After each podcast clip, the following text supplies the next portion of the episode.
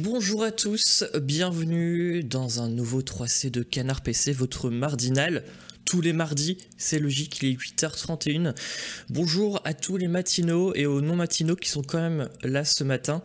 Euh, j'ai vu dans le chat euh, Luffy ici, j'ai vu Mormogil29, Sneaked Oli, euh, notre modérateur incroyable. J'ai vu Captain Arty, qui est mon frère bruxellois je salue la Belgique. Gab de Lyoncourt, Fratus, The Uploader, Gab de Lyoncourt, euh, Kassem Pack, Super Meatball. Bonjour à tous, j'espère que vous allez bien. J'espère que vous n'êtes pas trop fatigués. Euh, je suis très content ce matin car je suis avec quelqu'un que j'apprécie énormément et je vais vous le présenter maintenant. Euh, c'est Nico Pratt qui est avec moi. Bonjour Nico, qui est tout pixelisé. Alors des fois, vous allez voir un Nico Pratt pixelisé, des fois moins pixelisé. Là, il est pixelisé, là, Nico. Là, je, suis, pixelisé à mort, mais c'est ma tête au quotidien. Je suis, euh, comme Robin Williams dans, ce film de, Woody Allen où, dans lequel il est flou.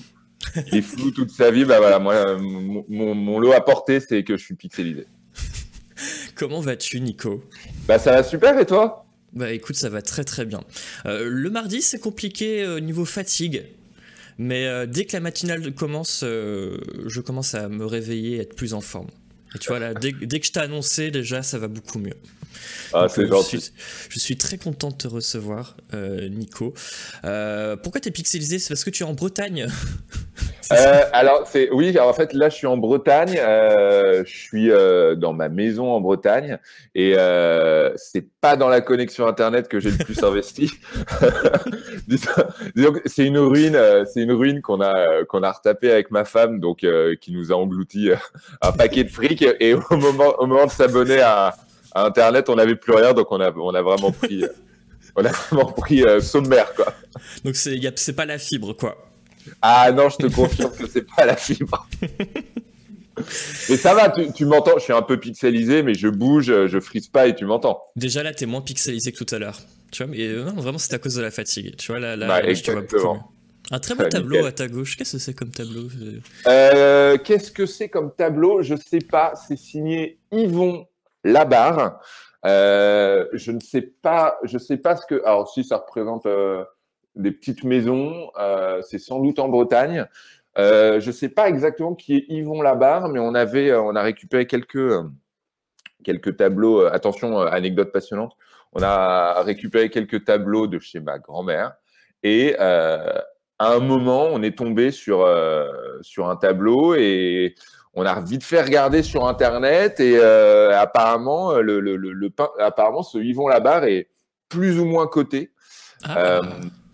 mais après, est-ce qu'il est, suffisant J'y connais rien, donc est-ce qu'il est suffisamment coté pour que ça vaille le coup éventuellement de le faire estimer et tout, ou est-ce que il est pas très coté, ça vaut plus le coup d'attendre? Pour l'instant, c'est en tout cas, c'est au mur. Mais euh, si je dois changer de connexion Internet, il faudra peut-être que je vende le tableau. Écoutez, s'il y a des spécialistes en tableau, euh, dites-moi si euh, Yvan Labarre est, est, bien coté. Yvon, Yvon, ah, pardon, Yvon, ce serait, pardon. Ce serait hautement improbable. Je, regarde un peu le, chat. Franchement, si à cette heure-là, dans la matinale de Canard PC, il y a un spécialiste de Yvon Labarre qui se manifeste, je dis, je dis bravo la vie. Hein. Mais oui, quelqu'un qui dit c'est le pseudo d'artiste caché euh, d'Ivan. Euh, Yvan, euh, évidemment, Godet, patron de Canard PC. Oui, c'est peut-être. je suis sûr qu'Yvan, il, il, peint des tableaux le week-end. Ah, ça m'étonnerait pas d'Yvan. ah ouais, ah ouais, ça, ça, se tient. on parlait juste avant de lancer l'émission qu'il ne faut absolument pas manger pendant une émission. Parce qu'après, t'as la bouche pâteuse. Mais tu m'as dit ça comme si c'était déjà arrivé. Tu as déjà fait ça pendant une émission euh, radio Ouais, euh, ouais, ouais j'ai déjà fait ça. Euh, il y a toujours un moment. Il y, a forcément un moment. Alors, les émissions du, les émissions d'une heure trente, à la, à la, rigueur, ça va. Mais c'est vrai que moi, pendant longtemps, j'avais une émission qui était de 18h à 19h30. Mm. Et pour peu que la journée soit un peu speed, t'as pas forcément le temps de déjeuner. Et j'ai plus plus d'une fois eu la tentation euh, du petit snack, euh, du petit sneakers de, de, de, de la machine euh, juste avant l'antenne. Et c'est la pire idée possible. déjà parce que si c'est un petit snack sucré, quand le micro s'allume, tu, tu as la bouche pâteuse et vraiment tu as, du, as du chocolat liquide qui glisse entre tes dents. Tu es incapable de parler et surtout, tu étais obligé d'avaler ta salive. Donc, vraiment, tu fais un speech monstrueusement nul. Et surtout, surtout, j'ai un souvenir, c'était l'un de mes premiers directs à la radio, on va dire un petit peu en, en freestyle. En tout cas, c'était mon premier festival à la radio, c'était les Vieilles Charrues. Alors, ça devait être il y a 10 ans, voire plus. Et on avait 4 heures ou 5 heures d'antenne. Et je travaillais avec euh, Francis Viel, donc euh, animateur radio, on co-animait ensemble. Et j'ai souvenir, donc juste avant d'entamer le direct, donc il devait être 18 heures, moi de m'être dit, je vais pas, euh, je vais pas me goinfrer. On a quand même 5 heures à faire. Si c'est pour que je me goinfre et que dans une heure j'ai envie de faire la sieste, je vais jamais y arriver. Et là, je vois Francis Viel arriver avec deux énormes, tu vois, des grosses tartines de gros pain avec deux énormes tranches de chèvre chaud fondant dessus. Enfin, le truc ultra gras et il en a, et il en a deux. Et vraiment, il est, on est à un quart d'heure de l'antenne et il engloutit les deux trucs et je le regarde fasciné. comment vas-tu faire? Et il avait beaucoup plus confiance en son corps que moi parce que alors, il a fait les 4h30 euh, sans aucun problème. Mais non non, faut pas faut pas manger avant et il faut surtout pas manger pendant. Et éviter aussi, alors ça, ça m'est arrivé et je, continue à le faire quand même, je ne sais pas pourquoi, mais éviter les boissons gazeuses aussi avant. ah, alors, je suis à fond, euh, je suis en train de boire un Red Bull. Ah. Et en effet, alors la boisson gazeuse, le danger, c'est évidemment le rototo. Euh, après, euh, alors là en, là en vidéo, vous voyez, c'est euh, à, la, à la radio le rototo, il, euh, voilà, à moins que vraiment tu ne saches pas te contrôler ou que tu sois un gros dégueulasse. mais euh, là, en effet, vous verrez peut-être un, un, un, tout petit rototo, mais je regardais même même Edouard Philippe lors d'une de ses conférences pour nous annoncer des bonnes nouvelles. Même lui, je l'ai vu étouffer un petit rototo. Donc, bon, si le grand Edouard Philippe se fait une canette de coca avant de nous annoncer un confinement, tu as le droit de boire ta petite calette euh, dans ta matinale. Il y a Mitre Errante qui dit éviter aussi les œufs durs. Pourquoi? Je, je sais pas pourquoi. Parce que je mange pas. Globalement, éviter les œufs durs, je pense. Est-ce que c'est ah un précepte de vie pour toute la vie? Peut-être. Est-ce que peut-être qu'il peut ou elle d'ailleurs vient d'apprendre un truc sur les œufs durs et que c'est un message d'alerte. Tu sais, c'est le tout premier message d'alerte. Et dans un an, dans un an, il y aura une nouvelle pandémie. Tout partira des œufs durs. Ah putain. Ah J'aurais peut-être dû lire les actus ce matin. Il y a peut-être un truc euh, qu'on a appris sur les audios ce matin. Bah, merci de nous avoir avertis, Mitrevant, en tout cas. Euh, il y a Technics qui dit sinon, une galerie de Berlin vend une pâture d'Yvon Labarre pour 6 euros. Ouais, alors. J'avais estimé ça à un chouïa plus. Et je t'avoue que. Ouais, bon. Bah, dans ce cas, peut-être qu'il vaut rien. Mais c'est sympa d'avoir fait, fait la recherche Technics. Ils vont euh, rien, déjà. ils vont rien, ouais, ils vont rien. Euh, non, cela dit, oui, ça remonte en odeur dans l'estomac. Pour revenir ah. sur les, sur les ah, odeurs. Ouais. ouais, ouais, ouais, bah ouais, ouais. Non, non, c'est euh, vrai. C'est vrai. bonjour, mais c'est clic ici, by Mouloudachour. Désolé, on a déjà dû la faire. Ah bah non, c'est la première fois. Ah non, si, on l'a déjà fait une fois. Mais non, vous n'êtes pas dans clic, vous êtes dans la matinale de Canard PC. Pourquoi? Parce que tu ressembles à Mouloudachour Je sais, oh, je crois qu'on me l'a déjà dit ouais, c'est ça, c'est ça ton sosie, c'est ça ton sosie euh, qu'on te sort souvent? Et toi, apparemment, c'est Taharaim. Alors, euh, moi, alors, Taharaim, c'est bien la première fois. C'est Raton Lameur qui vient de le mettre dans le chat. Ouais, je vois ça. Alors, merci beaucoup parce que c'est super flatteur. non, non, moi, mes deux sosies euh, qu'on me sort le plus souvent, il y en a un que je trouve plutôt flatteur, euh, c'est Adam Driver. Euh, ah donc on va pas se mentir. Et je l'ai déjà eu en face de moi, et même moi je suis d'accord, il y a un air. Et mais celui qu'on me sort le plus souvent, et, et, très sincèrement, j'arrive pas à voir la ressemblance, c'est Manu Lévy. Euh, l'animateur radio. Oui, je vois. Ouais. Euh, alors, je l'ai déjà eu en face de moi. Personnellement, je vois pas la ressemblance. mais voilà. Mais bon, écoute, vraiment, c'est Manu Lévy qu'on me sort le plus souvent. Ah ouais? Adam River, je vois. Je Reeves, ah, on me dit Keanu Reeves parasé. Merci pour Keanu Reeves aussi. Bah, franchement, je prends tout ça. Ah j'ai pas la moitié, j'ai pas la moitié de leur classe, mais enfin, j'ai, ah, si, la. mais si, si, si. C'est gentil. Si, je vois, mais euh, tu enlèves les lunettes, c'est vrai que ça. Y a je, peux les je peux les enlever. Je peux les enlever. Chose que je fais très rarement. Ouais, il y a, y, a, y, a, y a, un air qui. Je, je vois le. Ah ouais, c'est vraiment un mélange de Keanu Reeves et d'Adam Driver. Je vois vraiment. Euh, en, vrai, en vrai, je vois carrément euh, ce qu'ils veulent dire. Du coup, t'as déjà vu en vrai, en face de toi, Adam Driver. Euh, avant Ouais, de parler du conducteur, j'ai envie que tu me racontes cette anecdote. Ah bah écoute, en plus, alors c'était au Festival de Cannes, euh, bah, c'était au euh, pas le dernier, l'avant-dernier Festival de Cannes, euh, donc il y a trois ans, quelque chose comme ça. Et en fait, euh, Terry Gilliam venait présenter un film extrêmement attendu qui était euh, L'homme qui tua Don Quichotte, euh, film très très attendu parce que c'est son projet, c'était son projet rêvé depuis 25 ans. Il y avait un premier tournage qui avait été avorté avec Johnny Depp et, et Jean Rochefort, et euh, même le film arrive à Cannes, le film est prêt, il y a de nouveau des galères avec le producteur qui veut empêcher sa diffusion. Enfin bref, c'est vraiment le film existe. Terry Gilliam est là pour le présenter avec son acteur principal Adam Driver, donc c'est un petit événement. Et moi, je travaillais pour une émission euh, euh, cinéma pour OCS Mhm. et j'ai une interview calée avec Adam Driver et avec Terry Gilliam. Et en fait, Wow. pour bien comprendre, donc c'est dans un hôtel à Cannes et en fait c'est sur une espèce de grande terrasse et en fait ce sont deux grandes terrasses qui se font face, donc qui se voient au loin, reliées par un espèce de petit couloir. Et Terry Gilliam est dans l'une et euh, Adam Driver est dans l'autre. Euh, et en fait, donc je commence l'interview avec Adam Driver. Le seul brief qu'on me donne, c'est pas de questions sur Star Wars, parce qu'en gros, on était après le réveil de la Force et euh, et euh, et euh, pardon et le suivant allait sortir, dont j'ai oublié le nom. Je vais pas t'aider, je suis désolé Bah pour Star Bah. Wars. Bref, j'ai un trou de mémoire, c'est parce qu'il est tôt, parce que c'est le film de Ryan Johnson et je l'aime assez. Bref. Et donc, du coup, l'interview se passe. L'interview se passe plutôt bien, alors qu'on le dit, on le dit plutôt bougon, mais euh, c'était très chouette. C'était vraiment chouette. Et juste après, donc, je prends le petit couloir et je vais interviewer Terry Gilliam. Alors, Terry Gilliam qui est euh, trop content d'être là. On se fait, euh, à un moment, je lui dis, bah, on est super heureux de vous voir. Euh, il, il se lève, il me fait un câlin. Enfin, vraiment, mec adorable. Mais le meilleur moment de tout ça, c'est quand je, je pars après mon interview de Terry Gilliam.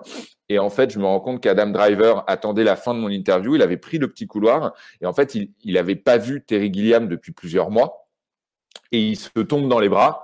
Euh, Ils sont trop heureux de se retrouver. Moi, je suis genre en face d'eux, en train de me dire mais putain, c'est ouf, qu'est-ce que je fous là? Je regarde- jette quand même un petit coup d'œil. Il y a mon caméraman qui est en train d'immorta- d'immortaliser l'instant pour l'émission, donc je me dis bon bah cool. En plus, j'ai des images que personne d'autre n'a. Et euh, et le film est vraiment bien. Et euh, non non, c'était un très beau moment. Et j'ai pas vécu que des beaux moments à Cannes, mais celui-là en faisait partie. Waouh. Eh ben, ah bah, ok. Alors attends, tu sais quoi? Je vais noter. Je vais noter dans mon conducteur. Nico Pratt n'a pas eu que des bons moments à Cannes, comme ça je vais pas oublier et comme ça je vais euh, m'en souvenir. Pour m'interroger sur les, mes pires moments à Cannes. Ah bah oui, ah bah oui. Mais avant je vais lire mon conducteur. On avait eu que des bons moments à Cannes. Ah ouais, moi je. Dès qu'il y a des potins, euh, moi j'aime bien, hein, tu sais. Ah, c'est pas vraiment des potins, c'est plus lié à la, na- à la nature de Cannes. C'est-à-dire que Ah, Cannes, c'est Cannes, c'est c'est c'est beaucoup, de- c'est c'est beaucoup de monde et beaucoup de gens qui ont rien à foutre là. Ah oui, bah on- j'ai déjà entendu parler de, de ça. on me dit souvent la même chose sur Cannes, j'ai l'impression. Si je peux ne pas y aller, je n'y vais pas. Ah oui, tu y vas cette année? Euh, non, non, bah non, euh, cette année c'est compliqué. Le festival commence le jour de mon mariage et se termine Ah le jour de mon anniversaire. Donc euh, très clairement, cette année ils ont tout fait pour que ils ont tout fait pour que j'y aille pas.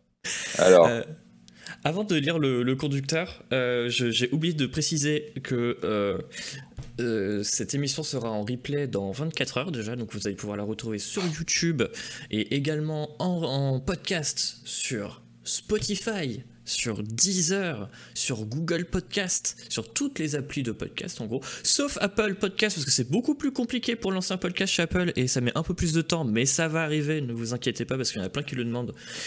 Et euh, donc vous inquiétez pas, ça va arriver. Euh, un grand merci à tous pour les podcasts parce qu'on a été dans le top, euh, dans le top 100 euh, des podcasts les plus écoutés. Donc grand cœur sur vous, cœur avec les mains à tous. Je vais sortir mon petit conducteur. Ah magnifique, tu sais bien le faire. J'arrive pas à le faire, j'arrive pas à faire les cœurs. Ouais. Tu le fais Alors, trop je sais bien. très bien faire les cœurs. Ce que je sais vraiment pas faire, c'est ça. Mais les cœurs, ça va. J'ai plus l'habitude. T'as bien fait le signe de Jules. hein. Tu l'as Ouais. très bien fait. hein. Non, non, on voit l'expérience. On voit l'expérience. Euh, les week-ends en Bretagne, Nico Pratt écoute les albums de Jules, les 50 albums de Jules. Il doit sortir un album par mois. Euh, ouais, quatre, ouais, on est sur 4 par an, quoi. Ah, quatre par an, ouais. Euh, je te reçois, notamment, on va, on va pas parler de ça, mais on va surtout parler de ça en début d'émission. Euh, on va parler de Oasis ou la revanche des ploucs aux éditions Play Society, livre que tu as écrit avec Benjamin Durand. Et comme je suis, un, je suis très bon en technique, là, je vais vous afficher, hop, la couverture de l'essai.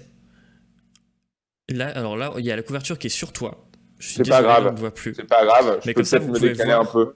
Parce qu'en fait, j'ai le, j'ai le livre là devant moi, mais en fait, je l'ai acheté en e-book parce que je l'ai, j'ai voulu le commander vendredi. Je me suis dit que j'allais jamais le recevoir euh, pour l'émission. Du coup, je l'ai en e-book. Et du coup, ça le fait moins de le montrer. Donc là, au moins, vous voyez bien la couverture. Euh, hop, et là, je vais, je vais l'enlever parce que sinon, tu vas rester comme ça pendant toute. Euh, oui, je suis un peu sur le bord de ma chaise. Mais... non, mais sinon, regarde, attends, regarde, je vais la mettre. Regarde, je vais la mettre comme ça. Regarde, hop, que ça, je la garde tant qu'on parle. Ah, t'es un bon. Oh là là. T'as vu Je suis trop bon technique. T'es un bon Jules incroyable. Ah, merci beaucoup. Merci Nico Pratt. Donc, on va parler de d'Oasis ou la revanche de Plouk. On va parler de toi aussi en général, de tout ce que tu as fait parce que, oh là là. C'était un casse-tête. C'était un casse-tête de tout retracer, tout ce que tu as fait dans ta vie.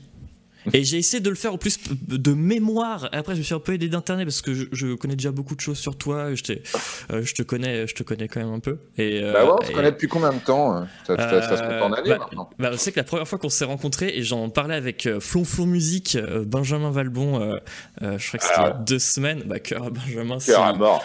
Il passera sûrement après son émission. la première fois qu'on s'est vu, c'était à Nantes, au Trampolino. Euh, c'était une émission pour, euh, organisée par le Move.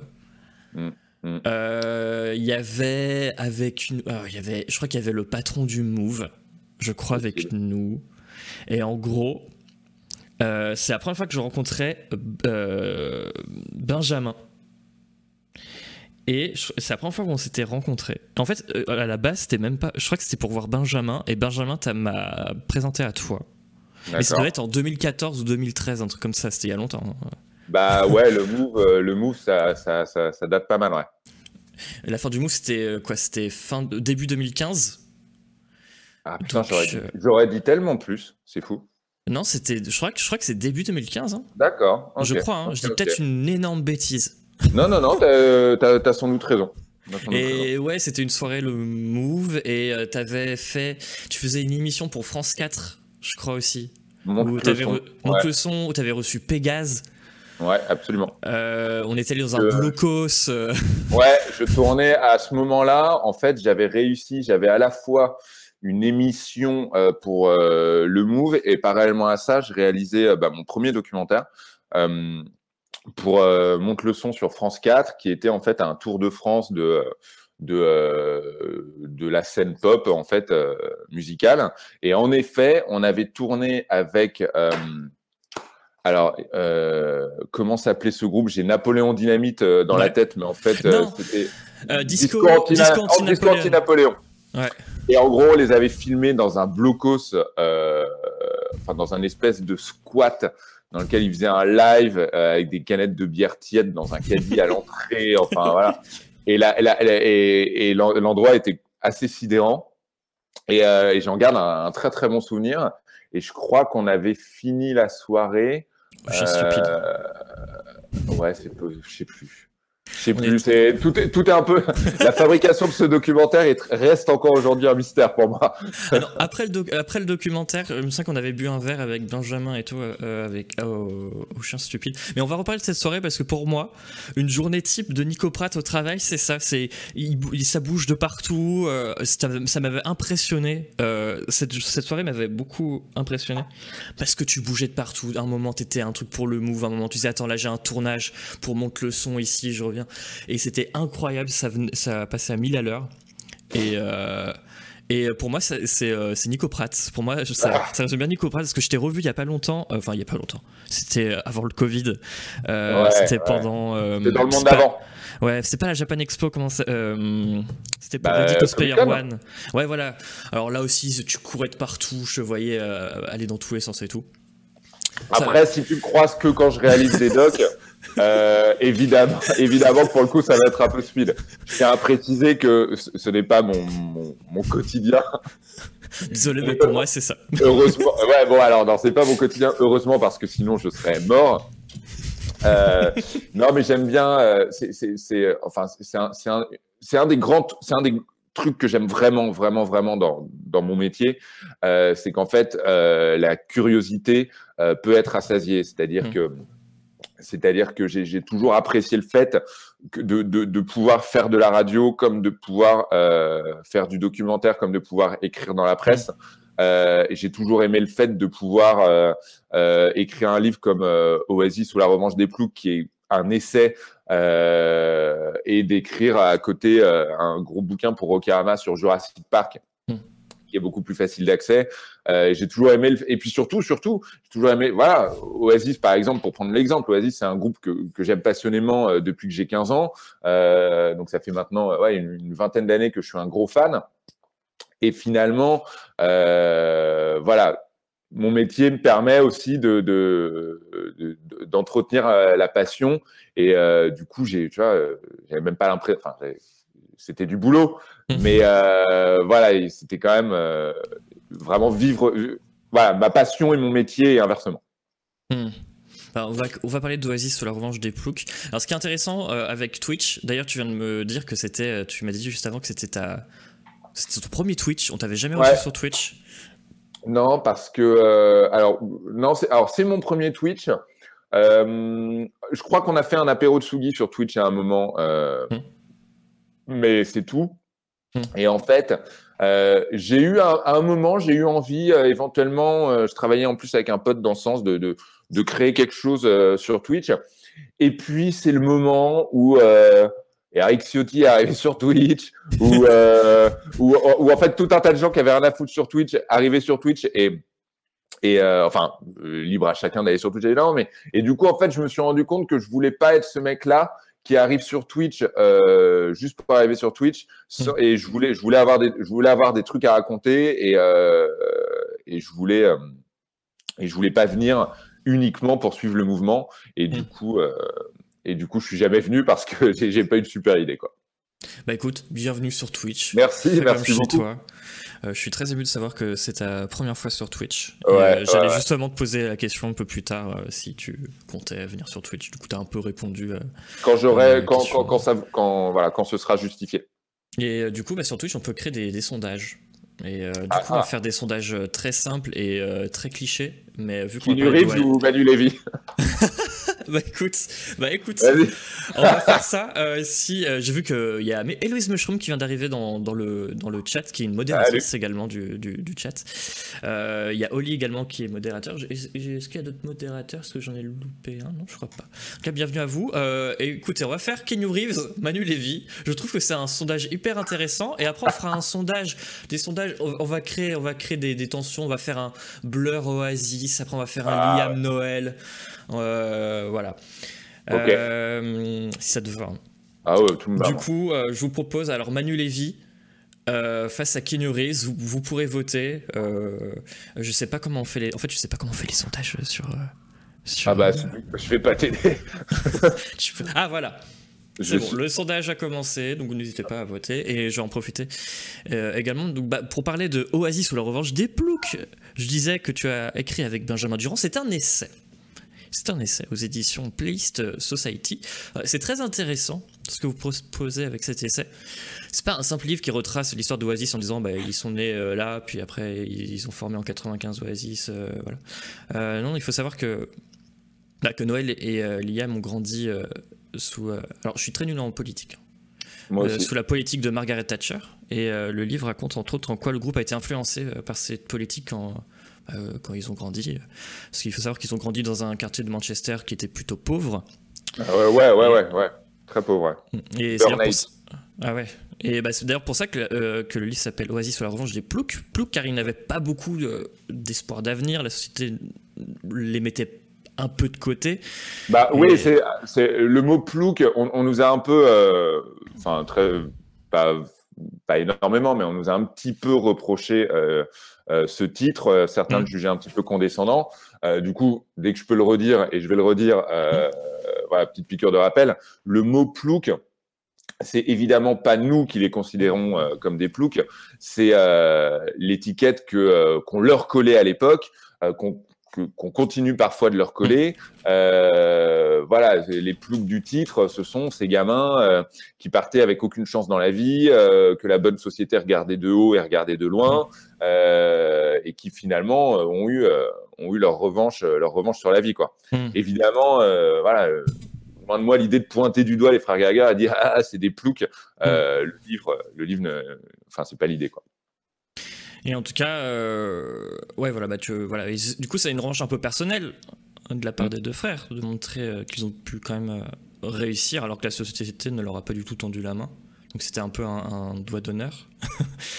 Et après Plouc, bah, comme tu, enfin tu en fait tu viens de répondre, j'allais dire un peu ce que tu allais dire. Mais euh, ouais, après Ploug ne représente pas que les deux frères. Du coup, c'est euh, ouais, c'est un peu un, tout un tas de gamins des années 80 en Angleterre qui sont maintenant devenus de grandes personnes alors qu'on se foutait de leur gueule il y a encore 30-40 ans. Quoi. Ouais, exactement. Bah, en fait, nous, ce qui nous intéressait, euh, ce qui nous intéressait dans, dans, cette histoire, c'est-à-dire que ça nous intéressait pas tellement de raconter l'histoire du groupe, c'est-à-dire une biographie classique. Euh, qui, qui, ça, ça existe déjà et, et, euh, et voilà, c'est pas forcé, forcément passionnant en tout cas à écrire. Et en l'occurrence, nous, ce qui nous intéressait vraiment, c'était de raconter comment ce groupe, qui est connu de la terre entière, comment euh, ce groupe continue un petit peu d'être regardé euh, comme de simples faiseurs. On continue à ah ouais, euh, plagieur des Beatles et tout, alors qu'en fait, euh, l'histoire d'Oasis, c'est l'histoire de l'Angleterre et c'est voilà, c'est l'histoire du Royaume-Uni et de la Grande-Bretagne. Et en mm. fait, on trouvait que cette histoire-là n'avait pas été racontée, en tout cas pas en France. Euh, pour le coup, les Anglais sont sont, sont, sont, sont très forts pour ça. Hein. Il y a des, des super ouvrages sur le sujet. Mais du coup, nous, on voulait dire, voilà, regardez, euh, certes, vous en avez sans doute marre de Wonderwall. Euh, certes, vous, vous êtes peut-être plus Blur et il n'y a aucun souci, j'adore Blur, hein, euh, voilà. Mais euh, vous auriez tort de les regarder un petit peu de biais, vous auriez tort de euh, penser que c'est uniquement euh, des grandes gueules qui ont eu deux tubes, parce que leur histoire, leur, leur histoire est plus grande que les tubes en fait. Hmm. Leur histoire, elle commence dans les années 60, elle mélange la politique, elle mélange le social, elle mélange le musical évidemment, et c'est cette histoire-là qu'on voulait raconter. C'est compliqué de parler du livre sans trop en se trop en raconter parce que bah, du coup, euh, je vous conseille également de lire, de lire euh, le livre qui se lit très facilement. En plus, c'est quoi C'est 140 pages, un truc comme ça, il me semble. Ouais, en une heure et demie, c'est plié, je pense. Ouais, voilà. Euh, d'ailleurs, c'est dispo dans toutes les librairies. Vous pouvez vraiment le trouver partout. tapez Oasis sur la revanche des ploucs sur. c'est comment le, le, site où on peut retrouver. le, c'est Mm, mm, mm, des libraires. Enfin bref, euh, tapez libraire euh, Oasis sur Orange et et vous allez pouvoir trouver tous les endroits où est dispo. Euh, Exactement. Mais sinon, il est à la Fnac aussi. Enfin, il, est, en Fnac. Vous pouvez l'acheter directement sur, sur le site de l'éditeur Playlist Society. Donc, non, non, il est. On est content, on est content parce qu'il est plutôt bien mis en avant. Donc ça, ouais, c'est cool, c'est super. Mais je, quand j'ai pris euh, le livre euh, en e-book, c'était, euh, ils étaient, le livre était numéro 1 je sais plus dans quelle catégorie. ouais. Numéro 1 des essais, ouais. Félicitations, c'est génial. Merci beaucoup, merci beaucoup. Alors je, ne sais pas combien de temps on est resté numéro 1. Là, c'était numéro 1 quand j'ai acheté ce week-end. Ah bah c'est cool. Bah, écoute, euh, voilà, on, on, est au moins on est numéro un dans quelque chose. Déjà, euh, ça fait toujours plaisir. Et euh, non, non, c'est cool. En vrai, on va, voilà, il y a, il y a, y a les retours sur le livre. et j'en profite. Je sais pas s'il y en a qui l'ont déjà lu dans, dans les commentaires ou dans, dans, celles et ceux qui nous regardent. Mais vraiment, les retours sur le livre ont, ont comblé tous nos espoirs. C'est-à-dire que non seulement ça intéresse les gens, euh, mais en plus, voilà, apparemment, on s'est pas trop planté justement dans ce que je te disais juste avant dans cette histoire qu'on voulait raconter. Apparemment, on, on s'est pas planté, donc euh, voilà, on est très heureux. Donc, euh, un immense merci à celles et ceux qui, ont pris le temps de le lire et même d'écrire sur le sujet. Voilà, c'est adorable. Et puis là, on a eu enfin la, presse est dithyrambique, hein, j'ai envie de dire. bah oui, c'est cool parce que j'ai tapé euh, bah, sur internet euh, Oasis sous la orange des ploucs. Il y a eu plein de, chroniques sur euh, sur l'essai, des chroniques également à la télé. Je t'ai vu, ouais, on a parlé de toi, de, du livre, pardon, de à quotidien, à Europe 1. quotidien est un peu Ambre Chalumeau qui a, qui, a, aimé le livre a un mm. peu euh, enfin pas mis le feu, aux poudres, mais elle a vraiment lancé le truc, c'est-à-dire que voilà, à partir du moment où, où Quotidien en parlait, déjà on a vu un impact sur les ventes euh, mm. immédiatement. Mm. Euh, notre éditeur a tout de suite vu les commandes, les commandes tomber. Et puis voilà, et puis on a eu France 2 quelques jours plus tard. Et à mm. partir de là, du coup, forcément, l'intérêt suscite de l'intérêt qui suscite de l'intérêt. Donc, donc voilà. Bah, félicitations. Merci beaucoup. Euh, ça parle aussi des tensions quand même entre les deux, les deux frères dans, dans, l'essai. Euh, alors s'il y en a qui ne connaissent absolument pas Oasis, peut-être en vrai, peut-être. Euh, Noël écrit, Liam interprète, c'est ça Principalement, ouais.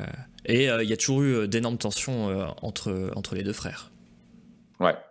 Ouais, ouais, ouais. C'est ouais, bah, c'est, un petit peu, c'est, c'est le cœur de l'ouvrage, c'est-à-dire euh, unis, euh, unis mais désunis en même temps. C'est-à-dire que euh, ils, dès le début, dès, dès, leur enfance, dans les années 60 et 70, ils ont 70, ils ont ils ont très clairement direct des divergences mmh. et ce qui explique les tensions tout au fil des années, le clash en 2009.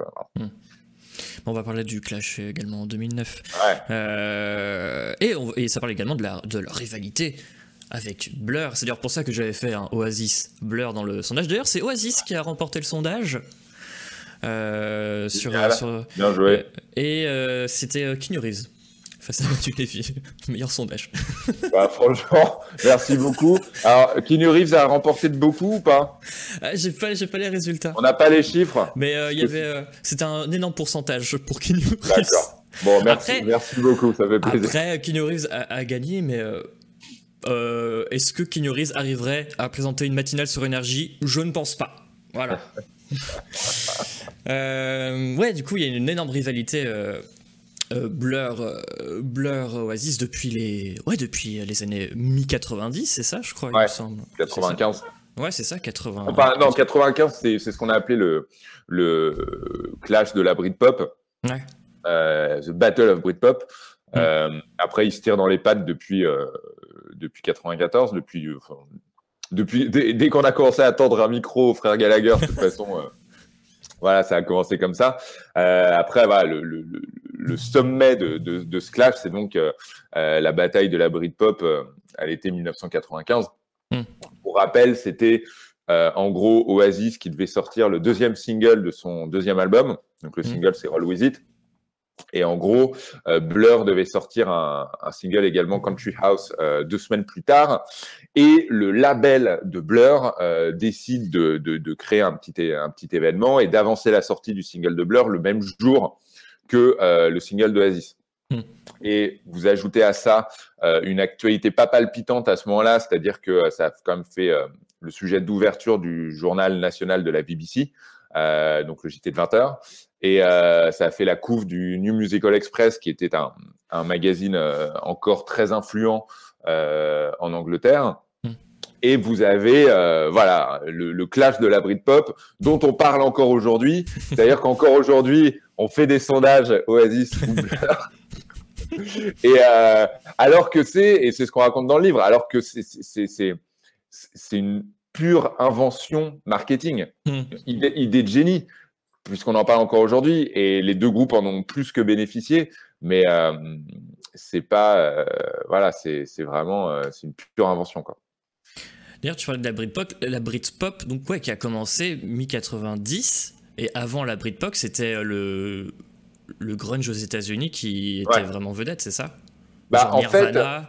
Ouais, en fait, en gros, ce qu'on explique, c'est que l'une des raisons du succès d'Oasis, mais d'Oasis, mais aussi de Blur, de Supergrass, en, voilà, en tout cas de, de, de, de ce mouvement Britpop, c'est le fait qu'en fait, euh, il y a toujours eu un, un mouvement de, de, de, TikTok entre euh, l'Angleterre et mm. les États-Unis, et que surtout la presse a, a besoin d'icônes, euh, la presse a besoin de, de, gens à mettre en avant, de personnages à mettre en avant. Et en mm. fait, la, la, la, mort de Kurt Cobain, qui était l'icône absolue de sa génération, euh, a créé une sorte de vide alors, il, y a eu par la suite de très bons albums des Smashing Pumpkins, de Soundgarden. Enfin, le, grunge n'est pas mort du jour au lendemain. Mais voilà, la presse avait besoin, avait besoin de, de, nouvelles icônes à mettre en avant. Et donc, du coup, le Kurt Cobain mort, ce mouvement de balancier est revenu vers l'Angleterre. Et à ce moment-là, les médias britanniques avaient plutôt misé sur Blur ou sur Suède, euh, pas forcément sur Oasis. Et euh, voilà, c'est Oasis qui.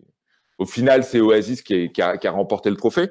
Mais, euh, mais voilà, ce qu'on raconte, c'est que le succès du groupe vient aussi est aussi né sur les cendres, les cendres de la mémoire de Kurt Cobain. Euh, je vous conseille de lire euh, le livre pour lire toutes les anecdotes. Est-ce qu'on peut quand même parler de l'anecdote euh, de Tony Blair? Et je crois que c'est alors je crois que c'est Noël Gallagher qui était ah. invité. Il s'est passé plein de trucs avec Tony Blair. Alors, ouais, alors on ne sait pas exactement. En fait, en gros, Tony Blair est, le, est, élu nouveau Premier ministre. Et à ce moment-là, Noël Gallagher est au, vraiment au sommet de sa gloire. Et euh, Noël Gallagher, dans la presse, soutenait Tony Blair. Euh, et du coup, Tony Blair se vendait un petit peu comme euh, l'homme politique jeune et cool, voilà. Et il a invité Noël Gallagher ainsi que sa femme, ainsi que le patron du, du, label Creation, Alan McGee, qui était le mec qui a découvert Oasis. Et il les invite au 10 Downing Street pour la petite petite soirée, euh, soirée euh, de lancement de son mandat, quoi. Et en gros, euh, alors, il y a des photos de cet événement où Noël Gallagher a une petite coupe de champagne dans la main, serre la pince à Tony Blair et où ça a l'air plutôt, plutôt sage. Sauf que par la suite, alors, j'y étais pas, hein, par la suite, il a déclaré avec fierté être allé prendre de la drogue dans les chiottes, ce que je veux volontiers croire. Euh, et il a également affirmé avoir dessiné une petite moustache euh, hitlérienne sur euh, un portrait de Margaret Thatcher.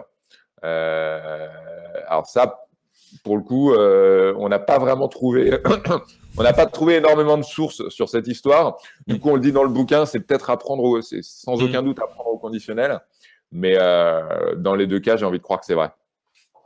Bass Boost qui dit c'est très Beatles ça comme comportement.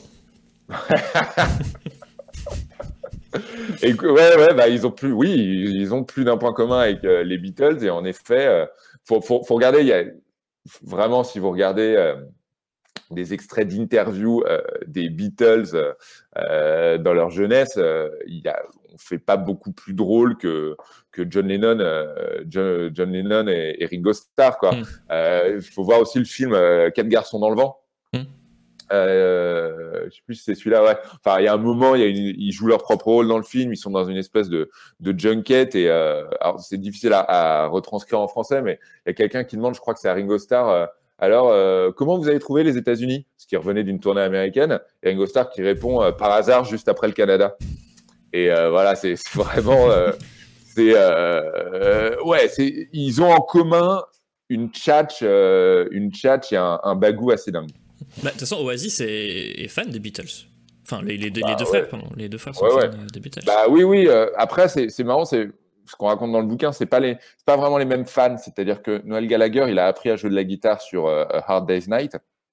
Et euh, donc lui a un regard très très musical sur mm. sur les Beatles, c'est-à-dire que il a appris à jouer alors attends, la meilleure, il y a Bass Boost qui dit, c'est en effet, elle est géniale, c'était une question, est-ce que Ringo est le meilleur batteur du monde? Et McCartney répond, ce n'est même pas le meilleur batteur des Beatles. voilà, celle-ci, elle est en effet géniale. Et, euh, et donc Noël, oui, Noël, lui, il a, il, il a, une admiration euh, musicale pour les Beatles, alors que Liam, il a une admiration plus pour Lennon déjà, et surtout il s'amuse à raconter euh, que euh, il a récupéré le karma de John Lennon après sa mort. Enfin, voilà, c'est lui, on est plus dans une espèce d'ésotérisme un peu euh, un peu étrange. Euh, il aime la musique, mais euh, il aime surtout l'icône et il aime surtout le la rockstar, le, le, le mm. pouvoir d'évocation d'une rockstar. Et donc voilà, ils aiment les Beatles, mais pas de la même façon. Ça qui est intéressant. Après la séparation de d'Oasis en 2009. Avant, de, avant, parler, avant, avant de parler de ça, parce que là, là, je lis mon conducteur, mais en fait, on va parler, parce qu'après, je vais, on va parler d'autre chose. tu as parlé tout à l'heure de 2009, donc la séparation d'Oasis. C'était à Rock en scène, donc Rock en scène, c'est quoi C'est fin août Premier soir de Rock en scène, ouais. C'est ça. Est-ce que tu y étais? Bien sûr. Ah, mais voilà. Mais oui. Alors, j'étais pas, j'étais pas dans les coulisses, j'étais dans la salle. J'étais. Non, non, mais alors je précise. Tu as séparé les deux frères. C'est toi qui les as séparés. En, préparant, en préparant ce livre, on s'est rendu compte que beaucoup de monde prétendait avoir été là. Et était là à un moment, c'est quand même étrange quand même qu'il y avait autant de Français que ça dans les, dans les loges. Donc non, non, euh, ce qui s'est réel, réellement passé au final est, est plutôt, euh, plutôt nébuleux, c'est-à-dire qu'aucun des deux ne s'est jamais vraiment exprimé sur les mots échangés. Mm. Mais en l'occurrence, euh, moi, je les avais beaucoup vus sur, donc sur leur dernière tournée, je les avais beaucoup vus. Je les avais déjà vus trois fois. Je les avais vus à Bercy, je les avais vus à Lille et je les avais vus au Bataclan. Mm. Et, et, du coup, ce concert-là, Rock en scène en plus, qui est vraiment mon, mon festival de cœur, hein, c'est-à-dire que j'ai fait toutes les éditions depuis le début, depuis quasiment 20 ans du coup.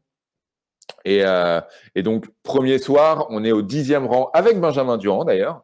Et on comprend assez vite qu'il y a quelque chose de, qui ne va pas. Euh, pas parce qu'on est plus malin que les autres, mais parce qu'à 21h, la batterie est toujours pas installée. En hmm. gros. Et donc, voilà, si tu veux que ton concert commence à 21h10 euh, et que la batterie est toujours dans les flight cases, c'est pas possible.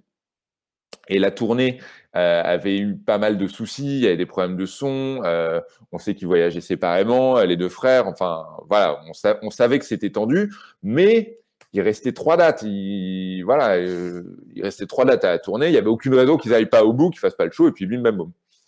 Et, et il s'est passé ce qui s'est passé, c'est-à-dire que quelqu'un est monté sur scène, a annoncé que le groupe n'existait plus, qu'il s'était battu dans les loges.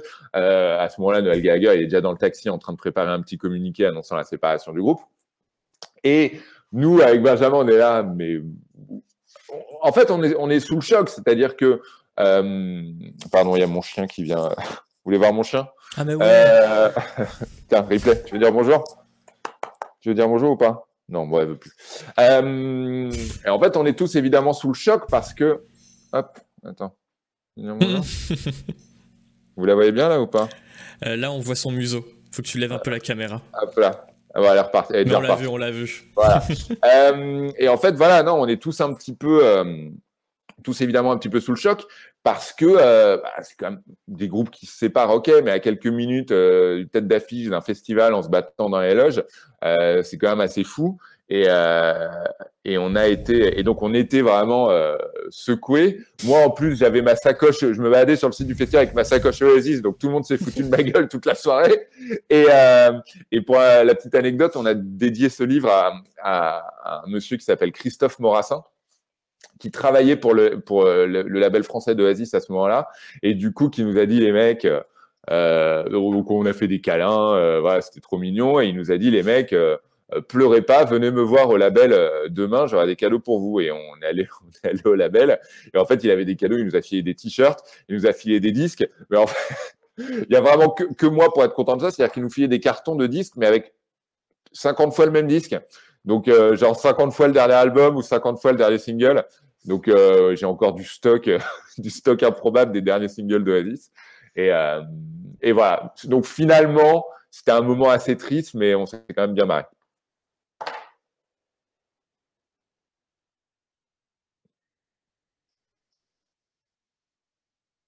Est-ce que tu m'entends, Jules? Je t'ai perdu. Mince, pardon, j'étais en train de régler un truc parce que je voyais ah. qu'il y avait un problème avec le chat. Mais je t'écoutais, en fait, j'étais en train de ah, réagir. Mais pas que pour moi, il y avait en effet, moi, on m'a redit bienvenue sur le chat. Du coup, je me suis demandé si ah c'était oui, voilà. Mais du coup, j'avais coupé mon micro et là, j'étais en train de réagir. J'étais ah, ah oui, mais en fait, on m'entendait pas. euh... Non, c'est bon, le, chat a lâché. Non, mais ouais, il y avait un problème connexion. Normalement, c'est bon. Attends, regarde, je vais écrire test. Ouais, ah, très bonne question, très bonne question de Bass Boost. Est-ce qu'il y a tant de groupes avec deux frangins qui se passent toujours bien, à part les Sparks de toute façon? Alors c'est vrai que l'histoire des Sparks, elle est assez, euh, elle est assez incroyable. Euh, d'ailleurs, si vous connaissez pas ce groupe, je vous encourage à explorer leur discographie, mm. leur discographie qui, qui, part dans tous les sens. C'est vrai que c'est en même temps ce qui fait à la fois la force, c'est euh, des frangins. Euh, Kings of Leon, je crois que ça se passe plutôt pas mal, pour le coup. Mhm. Euh, c'est cette confrontation artistique, c'est-à-dire que forcément avec ton frère, tu te bagarres, et en même temps, ça crée aussi, ça crée aussi des histoires, c'est-à-dire que le rock and roll, c'est pas uniquement des chansons, c'est aussi, c'est aussi des clashs, c'est aussi Gojira, ouais, ouais, Gojira, ouais, ouais. En effet, bah non, en fait, il y y a quelques exemples quand même où ça se passe bien. Mais euh, voilà, les Black Crows, euh, ça s'est mal passé. euh, c'est ce qu'on aime. Soulwax, ouais, ouais, ouais, oui, Soulwax. Bah, en, fait, ça se passe bien la plupart du temps. Non, on va. c'est, comment dire Je peux pas m'empêcher en tant que pas forcément en tant que fan, mais surtout en tant que journaliste, de considérer que l'histoire est plus belle quand il y a quand il y a des quand il y a des frictions quoi. So, uh, yeah, the un- Oh je putain, connais- The Uncommon Man from Mars, mec. Alors euh, Da- Daria, pardon, donc peut-être pas mec. Je sais pas si tu es un, un- Non, Daria c'est Black c'est ma 42. belle-sœur. C'est ta belle-sœur. Euh, et ben, mademoiselle, euh, j'ai pas lu ou entendu ce nom. Ouais, je connais un super groupe de punk lyonnais, absolument. Euh, depuis mais des, des, des, des, des années. Euh, ils existent encore? J'en profite du coup, Jules, je te laisse. Ah, Je mais je, ouais, je vous, je vous laisse, je vous laisse discuter ensemble. hein. Non, non, non, c'est vrai que. Euh, ah, et ba- alors, Bass Boost connaît extrêmement bien son sujet. On revient à la Bible encore une fois. Oasis, c'est un peu euh, Cain et Abel, mais en permanence. Et en effet, et Liam Gallagher a même écrit une chanson qui s'appelle Guess God Think I'm Able sur euh, leur avant-dernier album.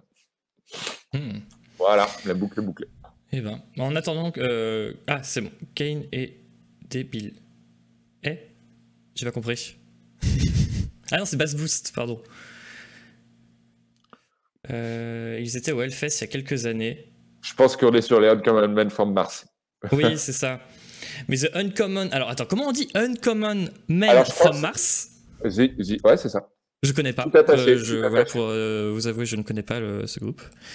Euh, nope, mais ils sont partis vers d'autres horizons. The Uncommon Man euh, Format, je me demandais si ça existait encore. Mais le grand frère avait un projet Sons of Buddha. Très bien. Après la séparation d'Oasis en 2009, pour revenir à Oasis, il y a Noel Gallagher qui a formé deux ans après les High Flying Birds. Ouais, c'est un euh, faux groupe. Hein, c'est... Hmm. Enfin, il dit que c'est un groupe, mais euh, disons que tout le monde est interchangeable à part lui. Quoi. Ah oui, c'est- ok, d'accord. Je, je connais pas, je, alors je vais tout avouer, hein, je ne connais pas bien. En fait, il a, Birds. il a, euh, ce qui l'a intéressé, c'était plus la, la beauté du pseudonyme, c'est-à-dire Mm. euh, High Flying Birds. Du coup, ça, il voulait pas d'une carrière purement solo, il voulait entre guillemets se cacher un petit peu et surtout euh, rendre hommage au groupe des années 60 qui utilisait Mm. beaucoup ce genre de formulation, c'est-à-dire le nom est derrière accompagné de euh, voilà. Et euh, mais, mais en vrai, c'est- Noël Gallagher en solo. Ok. Et du coup, ça a déjà 10 ans d'existence. Du coup, ça a été formé en 2011. Mm. Et du coup, Noël Gallagher a annoncé un best-of qui sort Ouais. bientôt d'ailleurs. Il sort dans Ouais. deux, trois jours. Bah, vendredi, en fait, c'est vendredi. Ouais, il a sorti Euh, deux inédits avec. Back the way we came. Ouais, exactement. Et euh, voilà, euh, c'est- je suis pas, je, je, je suis pas le plus grand fan de la carrière solo de Noël Gallagher, pour être tout à fait honnête. Je trouve qu'il s'est pas mal égaré sur les deux derniers albums. Euh, les deux, qu'est-ce qu'elle ramène? Putain, elle a ramené un, elle a ramené un, dans le salon sur le canapé un bâton plus grand qu'elle. Euh, normal.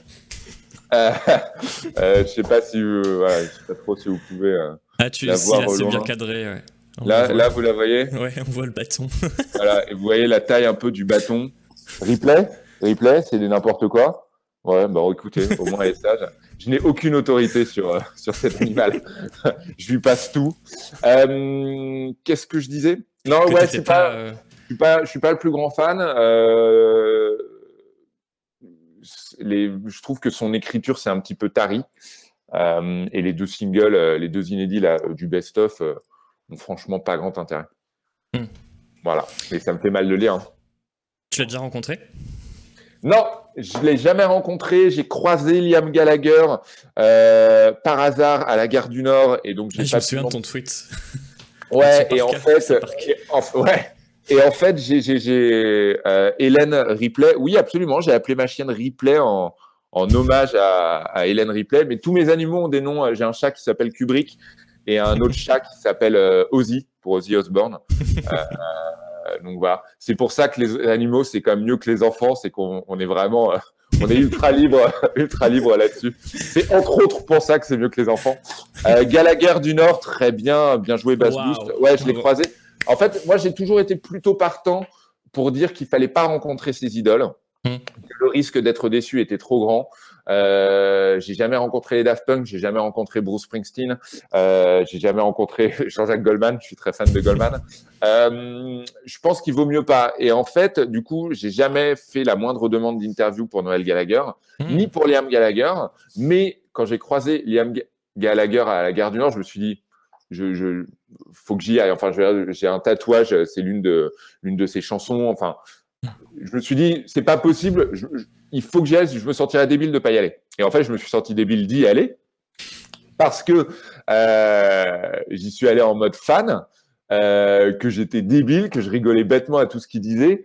Et vraiment, je me suis ridiculisé. À un moment, il me dit, euh, il me dit, ah, j'adore Paris. Et moi, je réponds bêtement, Euh, Paris, t'adores aussi. Enfin, tu vois, vraiment des conneries de fans, des conneries de fans débiles. Mais j'ai eu ma photo et, euh, et c'était assez marrant. euh, on a discuté une minute et au bout de 30 secondes, il était déjà en train de tacler son frère. Et, euh, c'était, non, non, drôle, mais, mais, mais hum, voilà.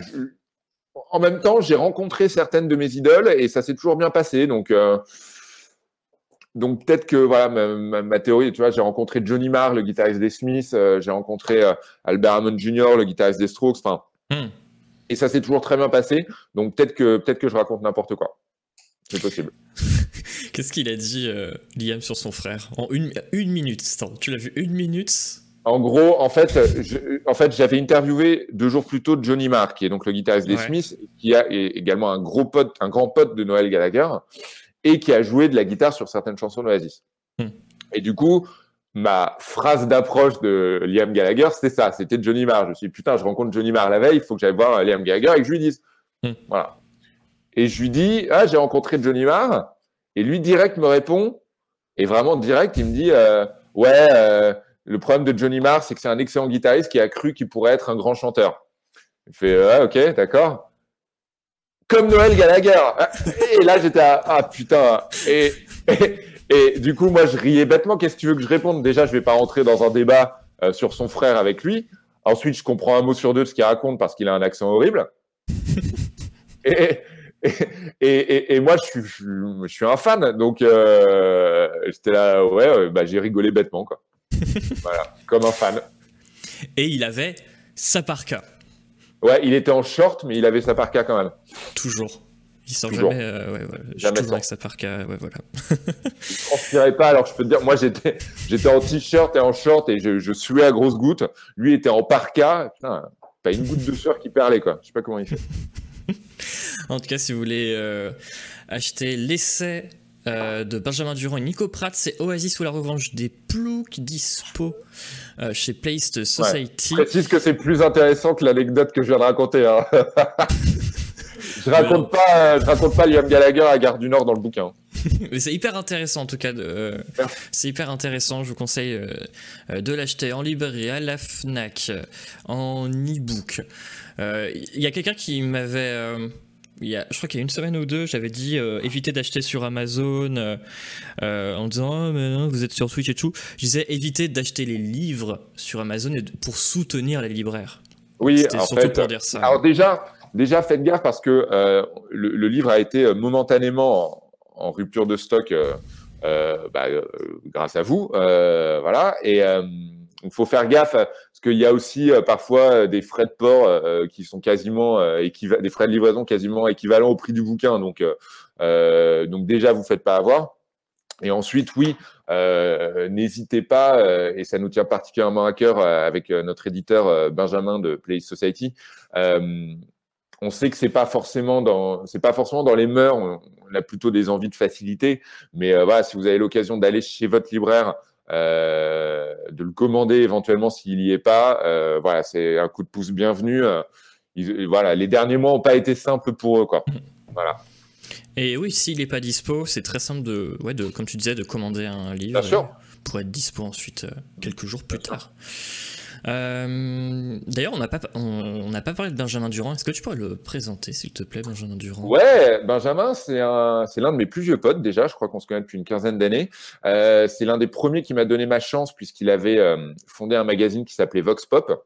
Hmm. Et je me souviens très très bien de mon entretien d'embauche parce qu'il m'avait proposé d'écrire dès le numéro 2 je lui avais dit, est-ce que tu veux que je t'envoie des, articles? Que j'écrivais sur des blogs à l'époque Il m'a dit, bah non, euh, on boit des coups au motel ensemble, euh, ça me suffit. Le motel, c'est un bar à Paris. Et, euh, et j'étais ah, bon bah super hein, si je peux être embauché comme ça à chaque fois uniquement sur la base des, des pintes que j'arrive à descendre avec grand plaisir. Et en fait voilà lui il a vécu à Manchester pendant une, quasiment une dizaine d'années. Euh, c'est un super pote. Euh, ça me paraissait normal d'écrire sur ce bouquin avec lui, ce bouquin avec lui. Et en plus, gros connaisseur pour le coup. Euh, il a une formation d'historien, donc euh, il a une mémoire de dingue. Euh, l'histoire politique de l'Angleterre, il connaît par cœur. Donc, on va dire que moi, j'ai apporté l'impulsion de départ pour ce bouquin, et lui a apporté la vue d'ensemble et une grille de lecture que j'avais pas forcément. Mmh. Mais on salue Benjamin Durand. D'ailleurs, tu de Vox, Pop, je parle de Vox Pop et le motel. Euh, vous allez être au motel euh, lundi, je crois, le 15 Ah oui, bah, ouais. Si, bah, mes avis aux, Parisiens et, aux Parisiennes qui, nous regardent et qui nous écoutent. Euh, lundi 14, à partir de 19h. Ah, ouais, petite petite euh, soirée de lancement euh, du bouquin, euh, lancement qui, qui, a déjà eu lieu, enfin qui est déjà sorti, mais voilà, le bouquin sera en vente, on pourra parler d'Oasis, on pourra parler d'autres choses, on pourra dédicacer si vous le voulez. Voilà, ce serait l'occasion. on profite du fait que les bars rouvrent pour pour refaire enfin une soirée de lancement. Quoi. Là, ça y est, je reçois de nouveau des invitations à des events sur Facebook. Et, euh, et, alors, j'irai pas forcément, mais le, kiff de cliquer sur participe, ah, oui. Euh, ça fait de nouveau plaisir. J'ai fait ça, j'ai fait ça pour la première fois et j'ai eu la même chose. J'ai eu, des frissons. C'était pour Will of Green. Will of Green en septembre. C'est que ça cliqué. Alors j'ai mis euh, peut-être euh, être intéressé. J'ai mis être intéressé, mais rien que ça.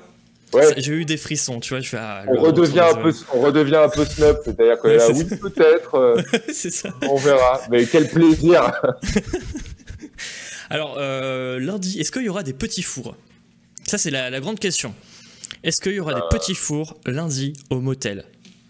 Est-ce que tu ne viens que s'il y a des petits fours? C'est exactement pour ça bah, que je te pose la question. Eh bien, il y aura des petits fours. Eh bien, écoute, Nico, je serai là. Je serai là pour soutenir le livre, évidemment. Notez, je note prévoir petit four parce que c'était évidemment pas du tout prévu. T'es vraiment en train de l'écrire ah Non.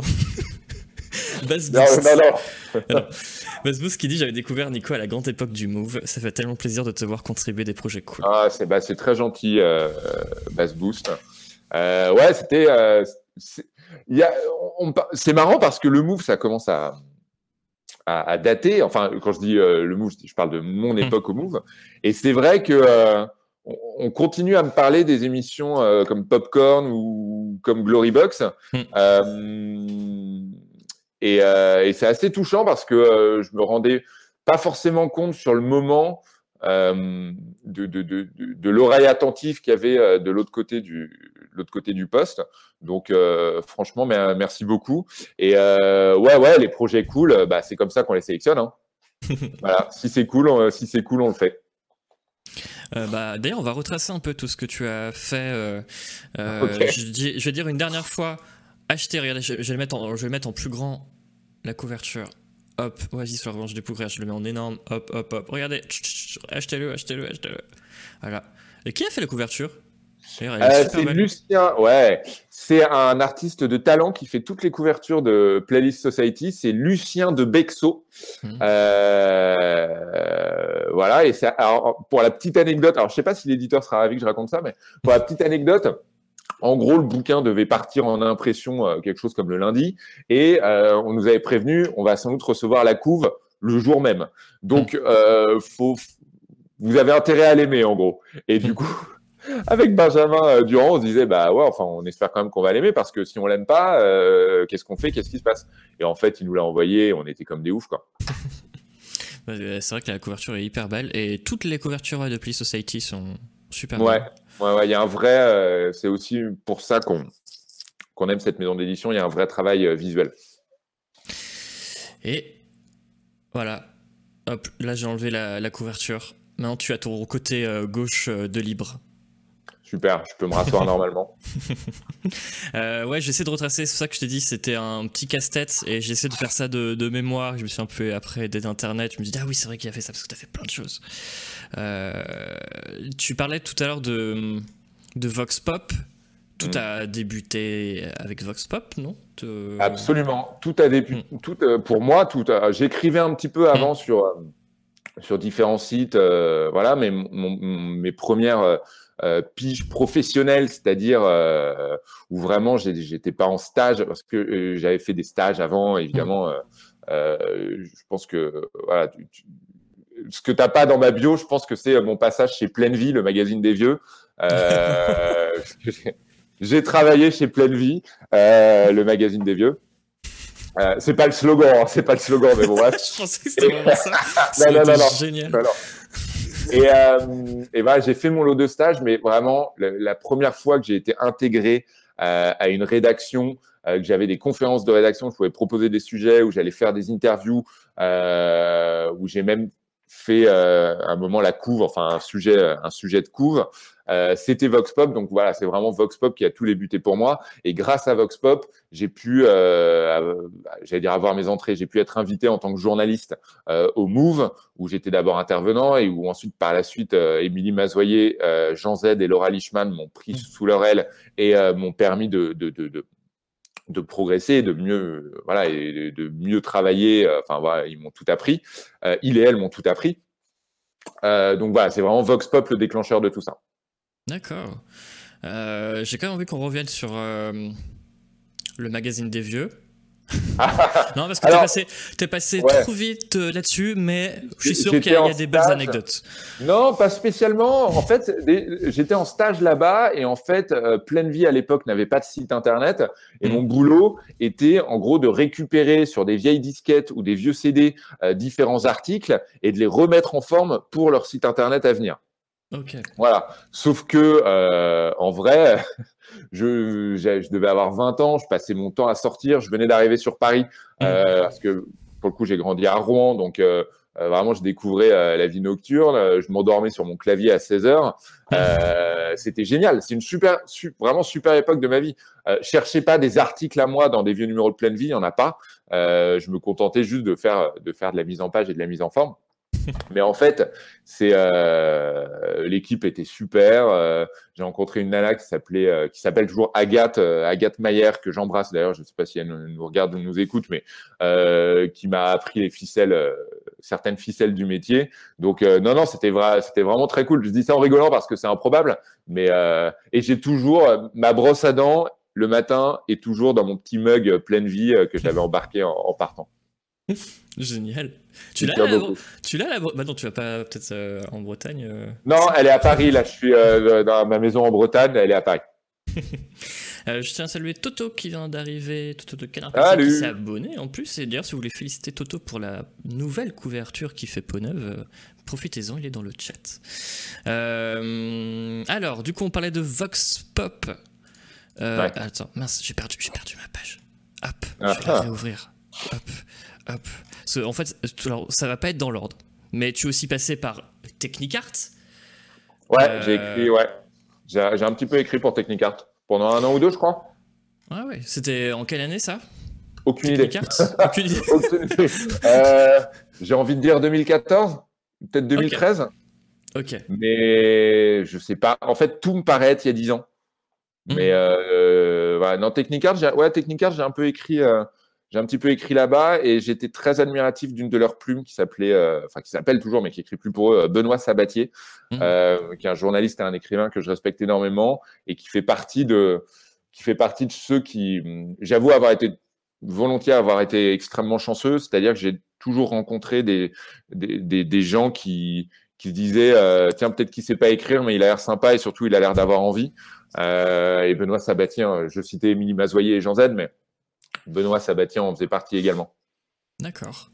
Euh, j'ai retracé euh, ton parcours euh, journaliste écrit. Ça va être plus simple. Et après, je vais, faire, je vais dire d'autres trucs. Parce que là, tu écris bah, du coup actuellement pour Rokirama Absolument. Rokirama, toujours depuis quasiment, bah, quasiment 10 ans. Waouh. Eh ben, ouais. Déjà 10 ans. D'ailleurs, je salue Hélène Ripley qui écrit également pour Rokirama.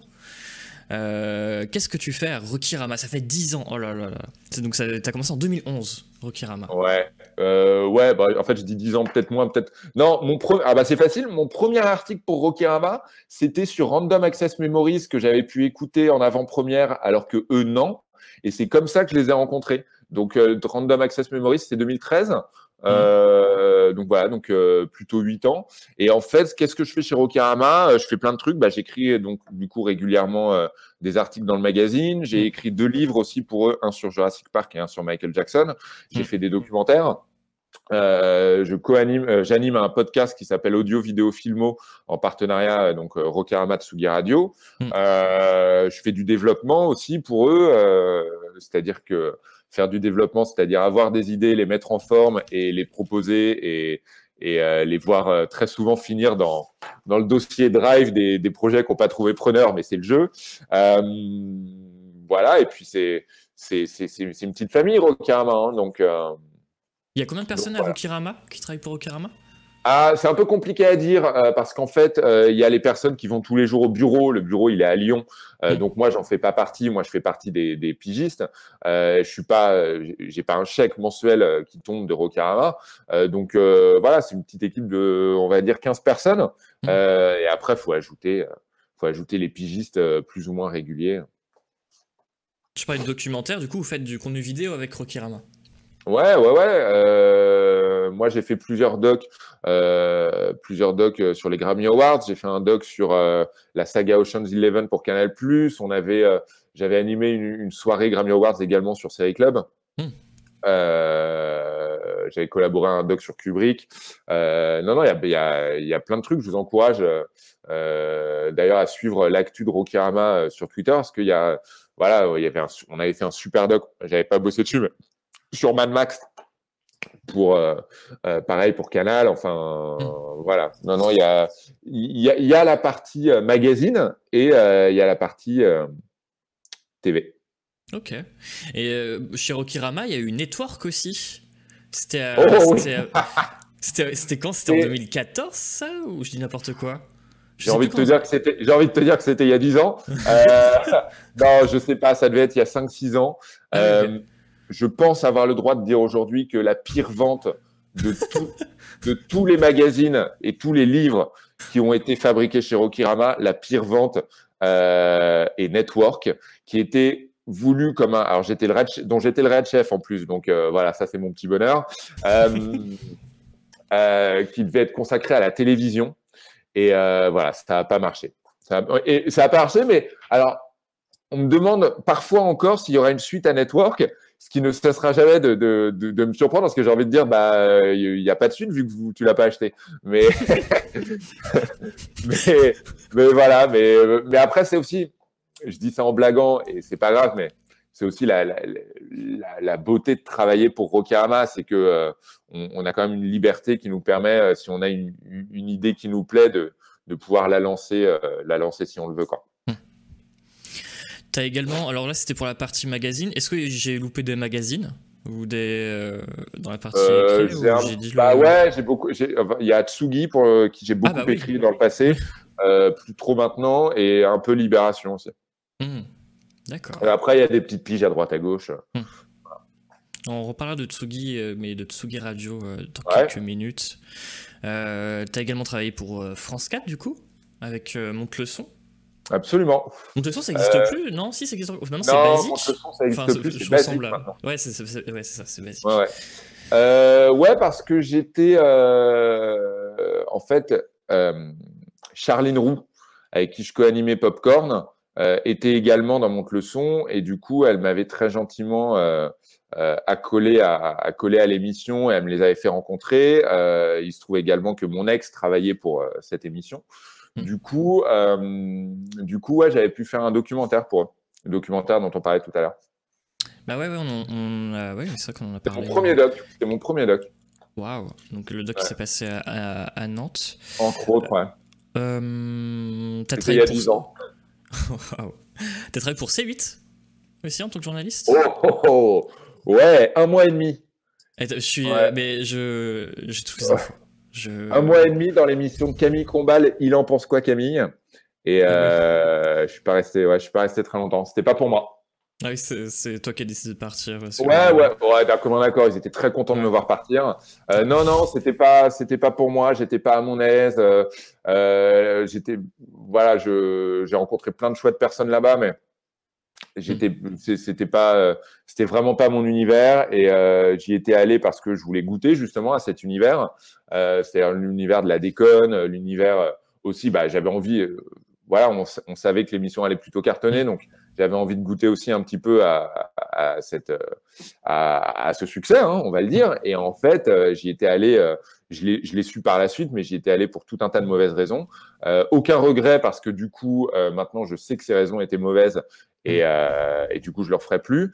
Mais, mais voilà, je le disais en, en tout début d'émission, l'un des grands avantages de, de, de mon métier, c'est qu'il n'y a aucune stabilité, on court après l'argent en permanence et tout, mais on a quand même, il y a quand même la possibilité du coup de, de, de, sortir des sentiers battus, euh, de, d'expérimenter des choses. Et euh, voilà, euh, Hanouna, je dis Hanouna parce que c'était sa boîte de prod. Hanouna faisait partie des expériences, pas concluantes, mais c'était une expérience malgré tout. D'accord. autre expérience, chez OCS, on en a parlé tout à l'heure parce qu'on parlait des anecdotes du Festival de Cannes. Euh, ça, du coup, Cannes, c'était pour OCS. Qu'est-ce que tu faisais euh, à OCS euh, Je faisais des interviews et du montage pour des émissions consacrées au cinéma et aux séries. j'ai fait un an là-bas. j'ai rencontré l'un de mes meilleurs potes qui s'appelle Thibaut, Thibaut Gomez-Léal, que j'embrasse. et j'ai fait qu'un an parce que, parce que j'avais ouais, j'avais fait le tour. Hmm. En gros, en fait, voilà. Un an, c'est un an, c'est bien. Euh, enfin, un an, c'est bien. Un an, c'est court. Euh, l'un des l'un des trucs chiants du métier, c'est aussi euh, parfois de de, de, de changer de, de, boulot tous les ans. moi, pour le coup, voilà, ça me convenait et et, et donc voilà, j'ai fait qu'un an là-bas. Mais du coup, j'ai vécu quand même des moments. Voilà, j'ai rencontré Adam Driver, Terry Gilliam, Ryan Johnson. voilà, c'était cool. C'est fou. Euh, tu vois, là, là j'ai pas encore fini euh, tout ton parcours. Et euh, déjà, je trouve ça fou. Et avant de continuer, je me pose une question. Après, je suis vieux, hein, je suis vieux, hein, j'ai 35 ans, donc voilà. ça explique 35 ans et j'essaye de faire ce métier depuis 15 ans, donc je suis plus vieux que toi, bon Julien. Oui, bien sûr. Mais t'as 10 ans de plus que moi. Mais j'ai une question. Ouais. Nico Pratt. Vas-y. Alors souvent quand alors moi, je, je, suis assez décalé dans les horaires, je me couche plutôt tard, et sur Twitter, je vois souvent des, emojis café qui commencent souvent vers 2h du matin, des fois c'est 3, des fois c'est 4, mais des fois c'est vraiment 2h du matin. Donc je me dis, ah, c'est le début de journée pour Nico, parce que ça m'étonnerait que ce soit la, la fin de journée. Non. 2 heures du matin, mais pourquoi? Euh, Pourquoi? Euh, L'insomnie est la réponse. Euh, je suis insomniaque. Ah, ok suis insomniaque. Je ne l'ai pas toujours été. Je suis insomniaque depuis euh, six ans, quelque chose comme ça. Euh, et donc, du coup, euh, je, dors je dors 4 heures par nuit, à peu près, environ. Mmh. parfois, parfois plus et parfois moins. et du coup, pendant un moment, je luttais un peu contre ça, c'est-à-dire que je me retournais dans le lit, voilà, essayé de me rendormir. Et en fait, j'ai arrêté, j'ai arrêté de lutter parce qu'en fait, dès que j'ouvre, Dès que j'ouvre les yeux, et donc j'ouvre les yeux vers 2h, 3h, je commence un petit peu à cogiter et impossible de me rendormir. Et du coup, je mm. vais dans le salon en essayant de ne pas réveiller euh, ma femme et, Ripley, euh, parce que Ripley dort avec nous. Euh, quand je vous dis que j'autorise tout à ce chien, voilà. en fait, et du coup, je vais dans le salon et je regarde des films je, ou des séries. Et je travaille jamais. Je, voilà, je ne travaille pas au milieu de la nuit. Euh, mais en même temps, c'est, on me pose souvent la question, mais t'es pas fatigué euh, Voilà. Alors non, je suis pas fatigué. Mon corps n'a pas besoin de plus. Et en fait, c'est même des moments que je, que je chéris assez parce que c'est un moment où vraiment tout est calme. Euh, c'est du temps pour moi en fait. Et euh, non seulement ça m'est plutôt utile dans mon métier de pouvoir regarder quatre films par jour, mmh. euh, mais en plus c'est, c'est un, ouais, c'est un bonheur quoi. C'est un plaisir. Donc euh, voilà. Et si je suis fatigué, je fais une sieste au bureau. Je suis devenu, euh, je suis devenu très bon pour la. Avant, je savais pas faire la sieste. Je dormais 4 heures et, et, et, je me réveillais encore plus éclaté. Mais, euh, mais maintenant, je suis devenu. Euh, maintenant, j'y arrive plutôt pas mal. C'est quoi la technique Et d'ailleurs, dites-moi dans le chat si c'est une technique pour la sieste. Mais... Ouais, alors je vais vous la donner la technique parce que j'ai mis du temps à la comprendre. En fait, j'avais un collègue quand j'ai travaillé chez Canal+. Je travaillais pour une émission qui s'appelait Le Tube, et je me souviens de ce collègue Sylvain Thierry qui venait dans la salle de montage qui prenait un tabouret, qui se mettait dos au mur et qui me disait T'inquiète, je dors 10 minutes. Alors que moi, j'étais en train de faire du montage. Hein. Donc je me disais Ok, comment il fait? Le secret, c'est le souffle. Il faut ralentir le souffle. En gros, il faut se poser, il faut ralentir son souffle au maximum. Voilà. Ok. Et, et voilà, et ça marche comme ça. Et il faut évidemment mettre un réveil parce que euh, l'idée c'est de. Non mais une sieste, une sieste. Là je lis euh, Sneaked qui dit je suis incapable de faire une sieste. En fait, pire que pire que ne pas pouvoir faire la sieste, c'est euh, faire une sieste de 4 heures. Parce que alors là c'est là c'est non seulement tu es crevé mais en plus tu es jet lag. C'est ce que je faisais à un moment quand je faisais quand je travaillais en matinale radio. Pendant 3 ans, du coup, je, je faisais le 7h-10h et le 17h-19h tous les jours. Et je me couchais tard. Et du coup, euh, je, du coup, je faisais le 7h, 10h. Je retravaillais pour mon émission de 17h. Et à midi, je rentrais, je mangeais et je dormais jusqu'à 16h. Et en fait, c'était même, plus une, même plus en fait une sieste. Je dormais 4-5 heures. C'est comme si je faisais l'autre la, moitié de ma nuit, quoi. Et j'étais. Mais tu sais qu'il y a. Il y a alors il y a Cardinal qui dit si c'était si simple. Alors je suis d'accord. Moi j'ai, euh, enfin moi ça marche pour moi. Donc euh, voilà, c'est en effet, euh, j'admets volontiers que ça marche pas forcément pour tout le monde. Et pour en revenir à ce que tu disais, Jules, il y a un, un, livre qui est paru récemment dont j'ai oublié le titre, mais qui raconte l'histoire du sommeil et en fait qui raconte que il y a quelques siècles, en fait, il était plutôt commun. En fait, la, la nuit se faisait en deux temps. C'est-à-dire mmh. que les gens allaient se coucher, dormaient quatre heures se réveiller, euh, buvait euh, éventuellement un petit verre de lait ou, ou faisait un bébé ou que sais-je encore, et ensuite faisait leur deuxième partie de nuit. Ah ouais, d'accord. Donc c'est pas si bête ce que je faisais en fait. Non, c'est pas si bête ce que tu faisais. Il y a Mandubian, je sais pas si je le dis bien, qui dit c'est un genre de compétence innée la sieste. eh ben non, pas du tout parce que je l'avais pas au début et, et voilà ce, ce, truc du souffle. Une fois que je l'ai capté, j'ai réussi je me pose, je dors 15 minutes n'importe où, mon cerveau a un réveil auto. Ouais, alors moi, j'ai pas pas de réveil automatique. Malheureusement. Ah, ah, ouais? Et non, alors non, non, moi, mon, mon cerveau n'a pas de réveil, euh, il faut que je mette un réveil. Et il y a Toto qui dit 20 minutes dans l'heure de midi sur le canapé de la rédac de Canard PC. Ça m'a sauvé des milliers de fois. Ouais, alors, le, quand je suis dans ma salle de montage euh, chez TF1, j'essaye de. Euh, il y a des canapes, je privilégie en général plutôt le, le, le, le fauteuil c'est-à-dire que euh, le risque d'être allongé dans un canapé, c'est déjà le risque que la sieste dure trop longtemps. Et le risque évident, c'est de parler, de baver devant tous les collègues. Et ça, je refuse de prendre ce risque.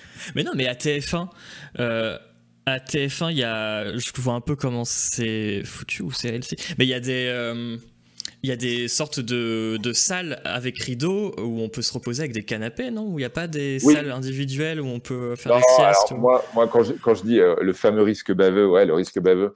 Euh, non, quand je dis à TF1, moi, moi, je suis dans une tour à côté de TF1 mm. euh, qui en fait est composée uniquement de salles de montage. C'est des tours de post-production. je m'endors n'importe où très rapidement, même au volant. Bah, c'est très bien, tant mieux pour toi. Prudence quand même, un hein. un réveil, un réveil. Mais oui, tu parles de TF1, on n'en a pas parlé. Tu, tu, travailles encore pour 50 minutes, 50 euh, minutes Inside Ouais, absolument. J'ai même euh, signé pour une troisième saison. Félicitations. Euh, ce qui sera, merci, ce qui sera quasi, c'est quasiment le job que j'ai gardé le plus longtemps, du coup. non, non, c'est cool. Je travaille, je fais deux sujets dans 50 minutes inside, donc le samedi, qui est hmm. le Planet People et la star de la semaine. En gros, tu remplaces Christophe Bogan, c'est ça? Euh, non, pas vraiment. Christophe Beaugrand, c'était un petit peu, non, non, c'était un petit peu différent. Euh, non, non, pas du tout. Euh, en fait, c'est des sujets. alors, je, je c'est un peu, ça a surpris certains potes que j'aille, que j'aille chez TF1. Et en fait, il y a un truc assez cool. Alors déjà, l'équipe est mortelle. ensuite, c'est, je, je, suis à mi-temps chez TF1, ce qui me permet du coup de, de concrétiser bah, des projets comme Oasis ou La Revanche des Ploucs à côté. Et en plus, euh, c'est du people, mais c'est pas sale. C'est-à-dire que euh, on, rigole, on, rigole de la matière people, euh, on, déconne, on fait pas non plus, on fait pas les fonds de tiroir. Hmm. et puis j'aime bien dire que chez Rokirama, je parle de Kanye West et et chez TF1, je parle de Kim Kardashian. finalement, c'est deux faces d'une même pièce. Et je suis le premier à considérer que que les, les, les, la, la, matière people, euh, voilà, moi je l'y tout, je l'y toutes les semaines. Euh, je trouve pas ça spécialement honteux. Euh, et finalement, ça dit aussi quelque chose de nous. Donc, euh, donc voilà. Donc je suis très content, je m'amuse beaucoup là-bas. Et en plus, et en plus, voilà, mon, mon, boulot, c'est de de traîner sur l'Instagram de The Rock et de Willis et de Nabila. voilà, je, je vais pas à l'usine, quoi. Donc c'est toutes, les... semaines, c'est ça? Tous les samedis à 17h50 sur TF1, présenté par Nico Saliagas. Et j'avoue que entendre Nico Saliagas au tout début d'émission dire mon nom, mm. ça fait deux ans et je m'en lasse vraiment pas. Mais c'est exactement ce que j'allais dire. La première fois que j'ai entendu ça, j'ai bugué. Déjà, j'ai bugué, j'arrivais pas. Alors, pour être honnête, j'arrivais déjà pas à associer les deux. Enfin, Nico Pratt et Nikos au tout début, maintenant c'est bon, je. Mais au début, j'avoue que j'avais bugué et waouh. Et euh, non, mais tu vois, ça fait partie ça fait partie des, encore une fois, on en revient au fait de pouvoir expérimenter, ça fait mm. partie des choses cool, c'est-à-dire que sur le papier, aller chez OCS et faire des interviews euh, toute mm. la journée euh, de réalisateurs et d'acteurs, bah, euh, c'était mon destin et finalement, je suis resté qu'un an. Et mm. sur le papier, aller faire du people dans 50 minutes inside, bah, les gens ont dit ça te ressemble pas et en fait, je, voilà, je vais faire une troisième année et si je pouvais faire le double, j'en serais ravi. Donc, voilà, on ne sait pas. C'est encore une fois, c'est la beauté de ce métier, c'est hmm. expérimenter. En tout cas, ouais. Euh, maintenant, je regarde le samedi pour entendre. Euh, Nikos qui dit euh, Merci Sandrine Kettier. Maintenant, on va retrouver Planète ah. People. Non, il n'y a plus Sandrine Kettier. Il n'y a plus Sandrine Kettier, mais maintenant, il y a des invités. Mais ah, je, suis pas à jour, je suis pas à jour. Non, non, mais il dit, il dit Planète People, Nico Pratt. C'est rigolo. et parfois, et parfois, il y a des. genre, tu vois, il y avait. il y avait c'était Manu Payet qui était invité. Et euh, mm. du coup, Manu Paye, que je connais un petit peu, du coup, fait, fait, des, fait des blagues sur moi. Enfin, euh, mes, parents, mes parents sont ravis à chaque fois. Ma grand-mère, elle en revient pas, et moi non plus, je veux dire. Mais oui, avais mis l'extrait sur ton Twitter de Manu Paye qui ouais, fait absolument. bah ouais, c'est flatteur, c'est flatteur. Eh ben, euh, il y a Ex Nihilo qui vient de s'abonner pour son 18e, 18e mois d'abonnement. Merci beaucoup. Cœur avec les doigts, je sais toujours pas le faire, mais je, je, tente quand même. Ah, je crois que je le fais bien là. Hop là. Euh, cœur, sur toi. Là, tu le fais trop bien, toi. pas trop mal à le faire. Euh, donc là, c'était pour la partie télé. Euh, il y en a qui en ont parlé. Et quand on avait parlé de toi avec Benjamin Valbon, euh, Flonflon Musique, il y en a plein qui ont parlé de, du Move quand on, parlait, quand on a prononcé ton nom. moi, je me souviens du, coup de. Tu as, as, fait de la radio au Move. je me souviens de Glory Box. du coup, c'était une émission, c'était une émission d'une heure, c'est ça qui passait tous les dimanches, c'est ça? On a pas mal changé de jour, mais dans mon souvenir, c'était le samedi, mais c'était peut-être le dimanche. C'était le week-end. Ouais. Alors, euh, du coup, tu te concentrais sur un artiste avec Glorybox. En fait, le principe de Glorybox, c'était de laisser pendant une heure euh, carte blanche à euh, un artiste ou un groupe de la jeune scène française. Donc voilà, c'était la première radio de Granville, de Fauve. Hmm. voilà, on a reçu plein de monde. On a reçu Charles Baptiste on a reçu Rover. Euh, enfin, voilà, mm. c'était assez cool. Euh, et surtout, ça collait à une époque où il y avait une vraie effervescence pop, quoi. Donc, euh, c'était assez chouette de pouvoir modestement accompagner ces artistes. et il y avait à la fois, à la fois, c'était cool parce que ils étaient jeunes. Donc finalement, la parole était encore assez libre. Enfin voilà, c'est-à-dire que c'était mm. assez touchant finalement euh, de les voir euh, devenir grands entre guillemets presque en direct. Euh, mais euh, voilà, c'était euh, non, c'était vraiment une chouette, c'était une chouette émission à faire. je pense qu'aujourd'hui, si je devais la faire sur la pop musique, j'aurais plus de mal parce que on va dire que l'effervescence est plus du côté du rap. Mm. Mais mais non non, c'était c'était vraiment vraiment très très cool. Euh, en Glory Box en, en hommage à Portiched Absolument. J'imagine. Absolument. je crois que c'est pas moi qui avais trouvé le nom. Je crois que c'était euh, mon réalisateur euh, Mehdi. Euh, je suis pas sûr, mais je crois que c'est, je crois que c'est lui qui avait trouvé le nom. Ok. Bah, c'était une chouette émission. Et d'ailleurs, je me suis renseigné, on peut retrouver des extraits de l'émission sur des, sur des vieilles pages de podcast ah qui regroupaient les émissions. Un peu comme Popcorn, j'ai retrouvé des, des, des, émissions entières de Popcorn sur Internet. Alors, je sais pas si c'est légal ou pas, en tout cas, je sais pas. Mais. tu me l'apprends. Mais voilà, j'ai retrouvé ça sur internet parce que du coup là on va parler de popcorn également. Euh, voilà, je m'en voilà, je, je, me souviens quand j'écoutais ça, c'était trop cool. C'était, euh, euh, ça a duré plusieurs années popcorn. Alors ça n'a pas duré si longtemps que ça. Je crois que ça a duré trois ans. Ça avait commencé sous une certaine forme avec Elodie Font et Laurent Sénéchal. Mm. C'était un trio qui avait été imaginé par le directeur d'antenne à l'époque. Trio qui n'avait pas pas vraiment fonctionné. Euh, je me sentais pas à l'aise. Euh, on n'était pas, on n'était pas sur la même longueur d'onde. Euh, et du coup, en deuxième saison, j'ai finalement co-animé avec j'allais dire Charline Gals, parce que son pseudo sur Twitter c'est Mademoiselle Gals, mais c'est Charline Roux, qui mm. aujourd'hui co-anime avec Antoine Decaune Pop Pop Pop sur France Inter. Mm. Et, et donc voilà, on a, on a co-animé. ah, je pensais que vous parliez de l'émission de Domingo. Non, j'ai jamais travaillé sur l'émission de Domingo. Euh, non, c'était une émission qui s'appelait Popcorn sur le Move. Euh, et ça a dû durer deux ans. Popcorn de Domingo. Ah ouais, ouais, c'était il y a longtemps. Ouais. Hmm. deux ans, et c'était une quotidienne. Ah, c'était tous les jours, c'était du lundi au vendredi, ouais. Hmm. Avec plein d'intervenants à chaque fois. Euh. Ouais, on a reçu du beau monde. Ouais, il y, avait Gunther Love, avait un euh, Sylvain, Sylvain Kimen, ouais. Ouais, qui faisait une chronique métal. C'était, je pense, la chronique la plus bordélique possible. il faisait absolument n'importe quoi, il faisait ce qu'il voulait. parfois, dans sa chronique métal, il passait LCD Sound System, ce qui n'a aucun sens, on est bien d'accord. mais non, non, c'était très, très cool. Vraiment, on a reçu. Enfin, voilà, il y avait Sylvain Kimen qui était chroniqueur, euh, Antoine Gouy, l'acteur Antoine Gouy qui faisait une chronique également. On a reçu Clémence Poésie, Nora Hamzaoui, on a reçu euh, Joss Whedon, euh, Daphne Burki est venue aussi. Enfin, genre, on avait tous les jours des invités, donc c'était vraiment, euh, hmm. c'était vraiment, vraiment, vraiment super. Ça devait être fou pour une quotidienne de trouver des invités à chaque fois. Il y avait une grande équipe à Popcorn pour. alors il n'y avait pas une grande équipe, mais on travaillait avec une grande dame qui s'appelle Alexia Piton, Mm. Euh, qui en fait, c'est elle qui nous trouvait des invités. Quoi. Mm. On, lui, on lui devait vraiment tout. Hein. C'est pas moi qui décrochais mon téléphone. Hein. Ok. Non, parce que je me demande. Euh, enfin, ça doit être fou quand même, une quotidienne. Donc euh, c'était une heure. C'était une heure et demie. Une heure et demie, ouais, une heure et demie. Wow. Du lundi au vendredi, du coup. Ouais. Waouh. Et ouais, je me souviens, je me suis, bah, en faisant mes petites recherches, je me souviens, il y avait des, j'ai mis Popcorn, euh, je me souviens, j'ai mis Popcorn Nico Pratt sur Twitter. Et, euh, le premier truc d'où je suis tombé, c'est Pierre Ninet qui faisait un, un hommage à la dernière de Popcorn parce qu'il était invité à une des. Ouais, alors non, ça, ça c'est, alors ça c'est, Charline Roux qui avait eu l'idée et euh, c'est peut-être l'une de nos meilleures émissions. C'était toute l'équipe de casting sur Canal+. Donc les petites ah, pastilles avec Pierre Ninet, François Igor. Ouais, il y a Igor Gottman et tout. Hmm. On les avait invités, on leur avait laissé carte blanche. Et en gros, pendant une heure et demie, c'était Pierre Ninet aux côtés d'Hugo Gélin, euh, le réalisateur qui a mmh. animé l'émission. C'était fou, c'était complètement fou.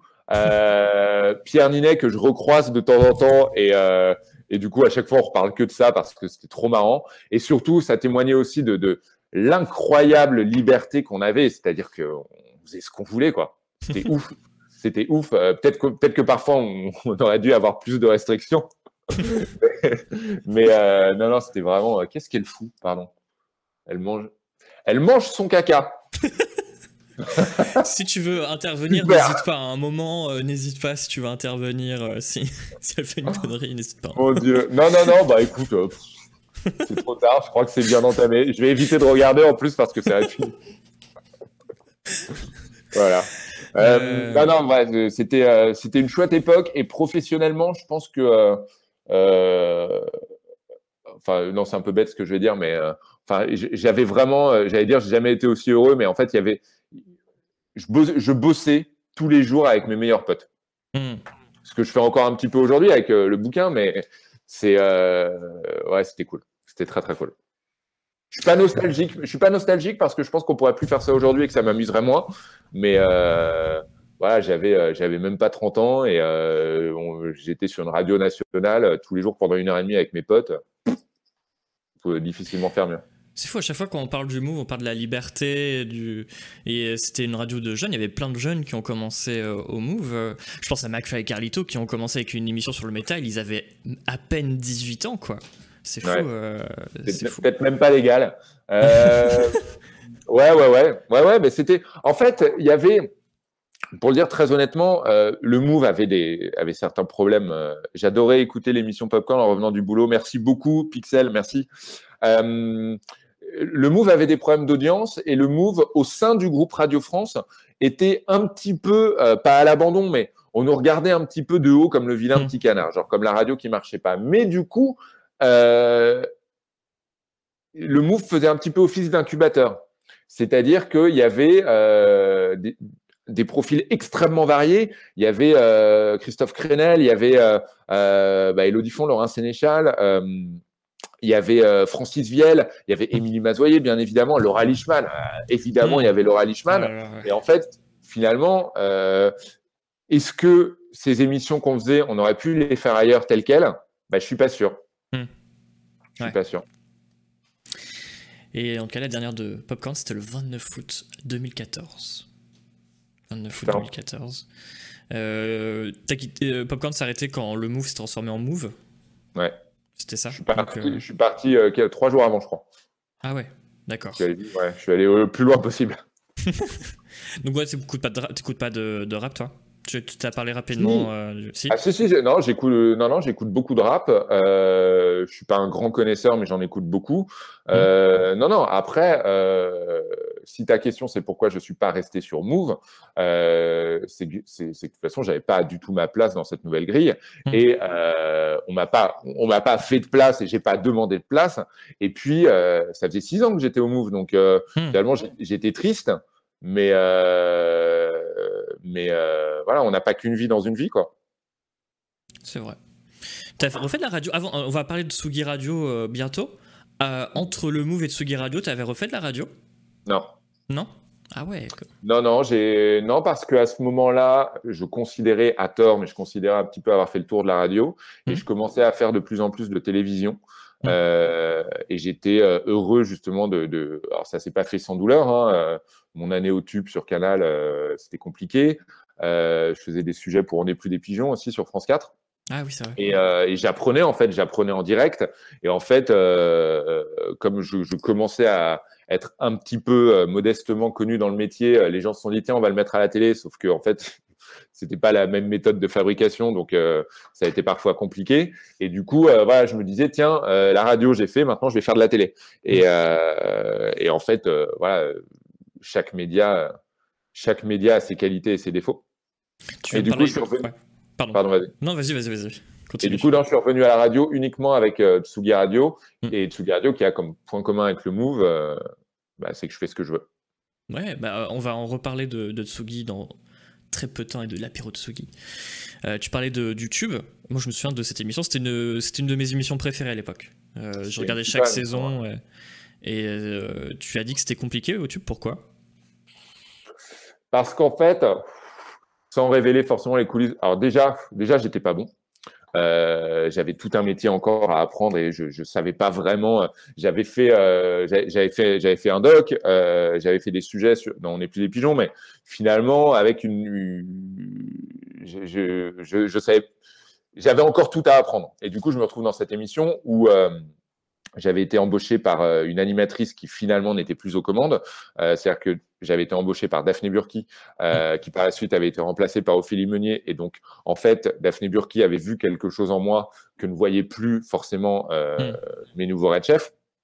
Et j'étais pas débrouillard. J'étais pas débrouillard. Du coup, ils se sont rendus compte dès mon premier sujet que je savais pas où j'allais, que je savais pas ce que je faisais. Et, euh, et ils savaient pas quoi faire de moi. Et en fait, petit à petit, très laborieusement, j'ai trouvé ma place dans cette émission, c'est-à-dire que je faisais euh, euh ce qu'on appelait les tubes d'avance, c'est-à-dire euh, euh, des gens un petit peu à la marge. Donc, j'ai fait un sujet sur Nanarland, j'ai fait un sujet sur les overclockers, c'est les gens qui boostent leur PC.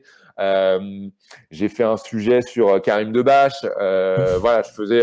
Et, et, là, pour le coup, j'étais très heureux. Mais en fait, au bout d'un an, ils m'ont dit, écoute, c'est très bien, tes sujets étaient très bien, mais on a besoin de quelqu'un qui, qui, qui peut tout faire et je ne hmm. savais pas tout faire et j'avais pas spécialement envie de tout faire. C'est-à-dire que euh, moi, euh, j'avais pas vraiment d'intérêt à aller euh, faire des interviews de Jean-Jacques Bourdin et mon premier sujet c'était Jean-Jacques Bourdin et, et voilà, j'étais pas à ma place. J'étais pas à ma place, mais j'ai pas abandonné. déjà, j'ai rencontré ma future femme là-bas, donc donc tout roule.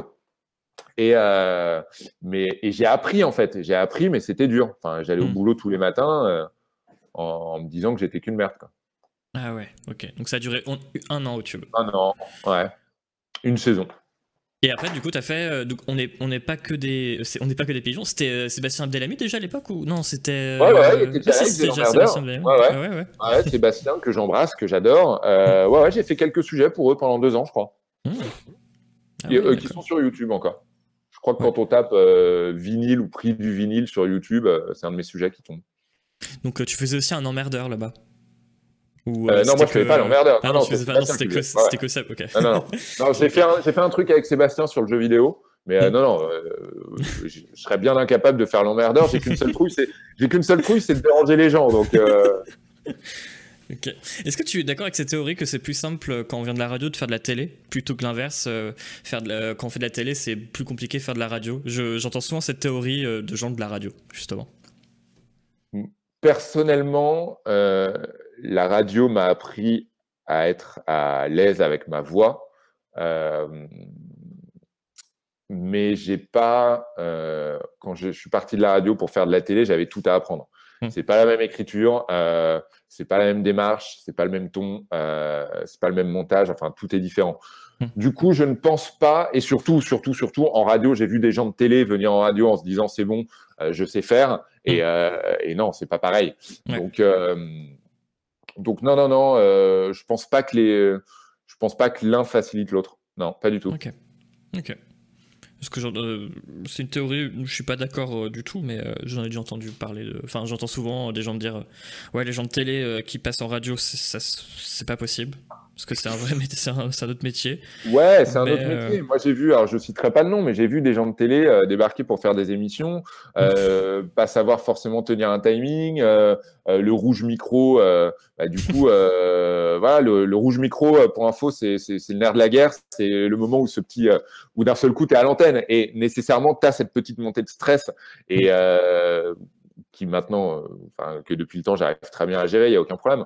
Mais non, non, c'est pas du tout c'est pas du tout la même chose. Euh, là, j'avais animé un plateau sur Série Club, euh, un truc assez ambitieux produit par Rokarama, où j'avais des chroniqueurs en plateau, ça durait deux heures. Euh, j'avais un prompteur, une oreillette, une cravate, c'est vous dire. Et, euh, et c'est pas du tout pareil. Il y a une, il y a une gestuelle, il y a une, mmh. voilà. là, par exemple, face à vous, bah, je, je fais un, je vois ce que Nico dit quand on sait que le direct arrive. Ouais, ouais, ouais. Euh, voilà, il y, a une gestuelle, c'est-à-dire que là, si c'était si c'était uniquement de la radio, euh, je serais je serais pas pareil, je bougerais peut-être un petit peu moins. Euh, voilà, je jouerais là je joue là en fait avec euh, l'œil de la caméra. Alors je joue pas, j'essaye de pas en faire des caisses, mais euh, non non c'est complètement différent.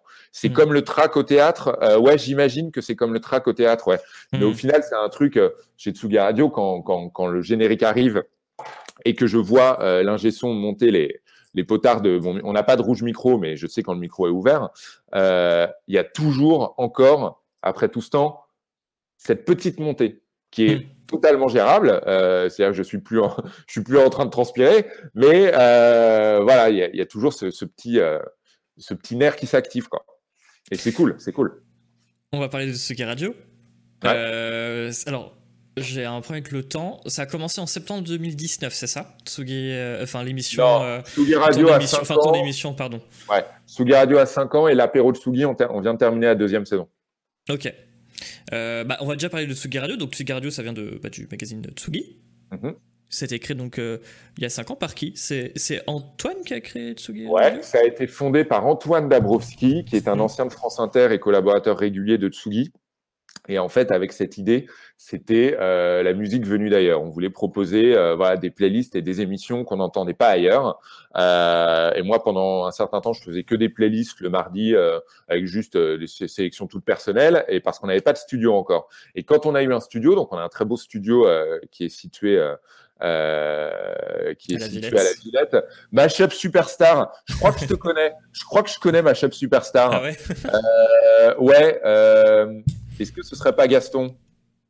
Non? C'est pas Gaston Kilo? Bref, dévoile-toi, ma chef superstar. Que faire contre le track apéro? Ouais, on comprend mieux le concept de l'émission. et euh, non, et en fait, quand, quand, quand on a eu un quand on a eu un studio, Antoine m'a dit voilà, imagine une émission. Et en fait, euh, le concept d'apéro de Sugi est venu assez facilement, déjà parce que j'adore l'apéro, ensuite parce que ça permettait de, de, de, de, réunir des gens qui n'avaient pas forcément euh, vocation à se réunir, c'est-à-dire c'est ouvert à tout le monde, tout le monde, des musiciens, des anonymes, voilà, tout le monde peut venir, suffit d'en faire la demande. Et surtout, euh, les gens viennent avec euh, une bonne bouteille s'ils le souhaitent, mais surtout mhm. avec deux titres, avec deux, trois titres.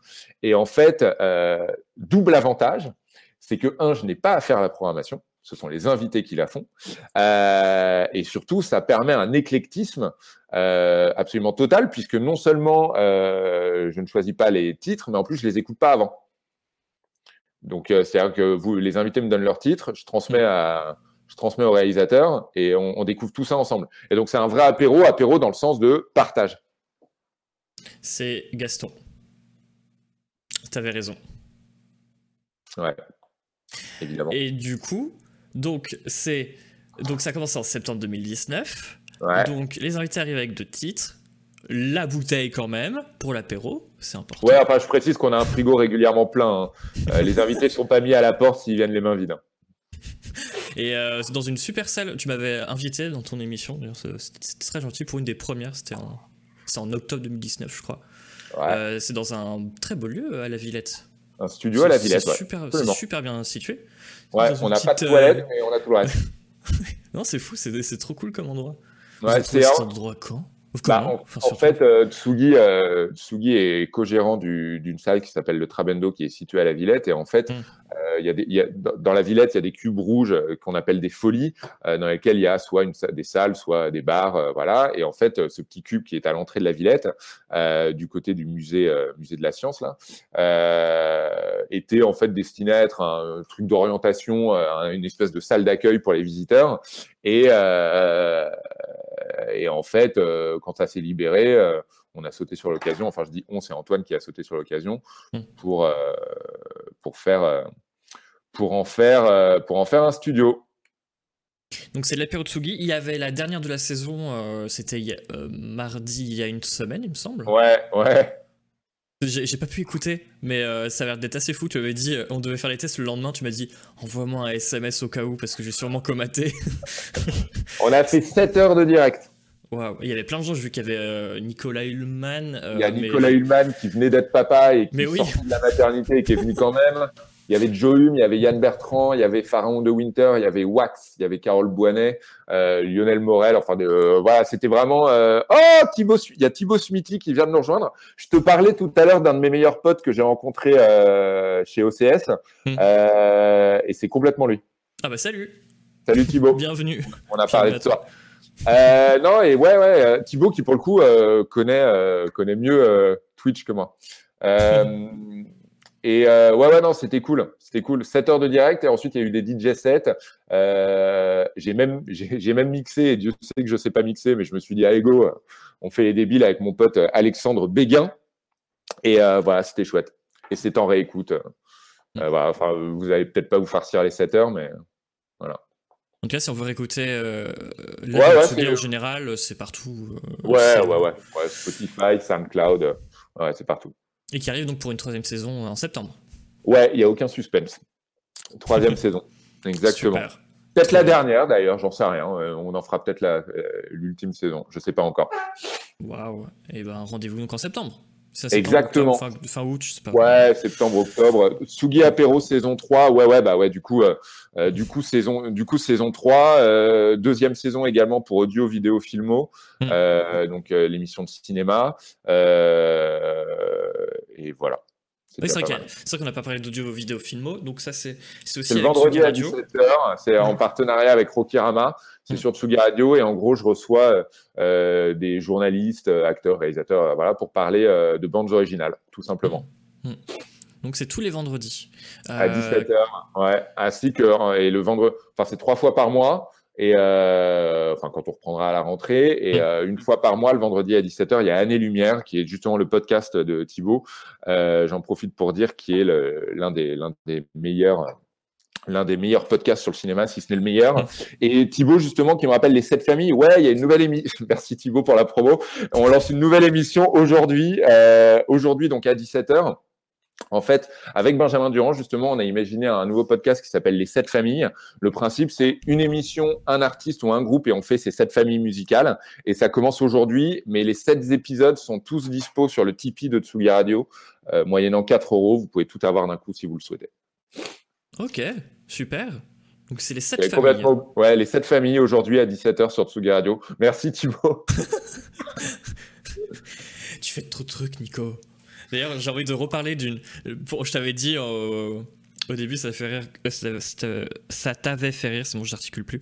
Euh, pour moi, la journée type d'un Nico Pratt, c'était euh, ce que j'avais assisté à Nantes. pour moi, c'était ça une journée type de. de bah, finalement, t'avais un peu raison. Bah ouais, ouais, non, mais c'est fou. Mais je te jure, cette soirée m'avait beaucoup marqué. Mais bah, vraiment, ouais. énormément. T'en souviens mieux, quoi. Euh, ouais, ouais, bah oui, mais parce que tu sais, je suis un, à l'époque, j'étais un jeune passionné de radio qui faisait, qui était encore bénévole et qui était encore au lycée et qui voulait vivre de, qui voulait vivre de ça. Et pour moi, c'était pas possible ou c'était compliqué. Et du coup, je voyais l'envers du décor et, et il y, a un truc, il, y a, un truc et, j'en profite. Alors, ça, fait déjà deux heures qu'on discute, donc les gens en auront peut-être marre, mais euh, vraiment, j'insiste là-dessus, c'est-à-dire que euh, l'une des beautés, euh, vraiment l'une des beautés de ce métier, euh, c'est de pouvoir se planter, c'est de pouvoir se tromper, mais c'est surtout de pouvoir essayer. Et en fait, euh, c'est beaucoup de boulot. vraiment, c'est voilà, les journées sont, sont, parfois dures, mais là, par exemple, avec Thibaut, on, avec Benjamin, donc on a sorti un bouquin, on a un podcast qui arrive avec ah, Thibaut. il y a Flonflon, je te coupe deux secondes, juste pour saluer Flonflon qui vient de nous lancer un raid, un raid, c'est-à-dire qu'il envoie à la fin de son live son public dans un autre live. Et du coup, euh, ah, euh, c'est ça qu'on va voir plein de Nikos arriver. Allez, super. boulot. bah oui, alors là, je vois les chiffres qui montent, là, 206. et en fait, voilà, et du coup, avec Thibaut, on, est en train de travailler sur le lancement d'une revue, enfin, d'un nouveau magazine pour début 2022. Et en fait, c'est voilà, c'est ça la beauté de ce métier. Et, et c'est pour ça que j'adore ce métier, c'est que on peut, enfin, tout, tout est possible, quoi. Hmm. Euh, et, j'aime bien et je revendique le fait d'être curieux et de, me tromper parfois. Donc euh, voilà, soyez curieux et, euh, et vous dites jamais que bah, c'est du boulot, mais c'est possible. Quoi. Hmm. Enfin, vous dites-vous que c'est du boulot, mais que c'est possible. voilà. Bah, D'ailleurs, bah, du coup, pour revenir à la soirée, qui m'a marqué, il y avait Benjamin, c'est là où j'ai rencontré Benjamin. et c'était une très belle soirée. Du coup, oui, j'ai pu voir Nico au boulot, enchaîner incroyablement, merveilleusement bien le Move. Donc c'était une soirée Le Move avec euh, ton documentaire. Et euh, c'était fou de, voir comment tu, gérais euh, tout ça et voir l'envers du décor. C'était hyper intéressant. Et j'en parlais il y, a, il y a 15 jours, figure-toi. Et ça, tu t'en souviens pas, mais figure-toi qu'on s'était posé au chien stupide. Il y avait Benjamin. Et je t'ai fait installer Snapchat et je t'ai appris à utiliser Snapchat. La première fois que tu utilisais Snapchat, c'était avec moi. C'est vrai Et tu avais fait ta première story. alors, je suis désolé, je suis désolé de te dire que, que j'ai pas vraiment continué. ah bon J'ai pas Snapchat. J'ai pas Snapchat. Oui, je sais. Ah, j'en ai, euh, un, j'en ai un, mais il se passe rien encore. Mais voilà, en tout cas, je t'avais fait installer ça. Il y avait, je me souviens, il y avait, il y avait, euh, j'avais fait installer à quelqu'un d'autre, euh, Tristan, je me souviens ouais. Tristan, Snapchat, enfin bref. C'était, euh, voilà. Mais je me souviens, je me souviens très bien de cette soirée, ça m'avait beaucoup marqué. Et c'est, ça fait partie de ces soirées qui m'a motivé à vivre. Bon, bah, à vouloir vivre de la radio, c'est pour ça que ça m'a beaucoup marqué. Bah écoute, je suis ravi d'avoir pu modestement initier ça.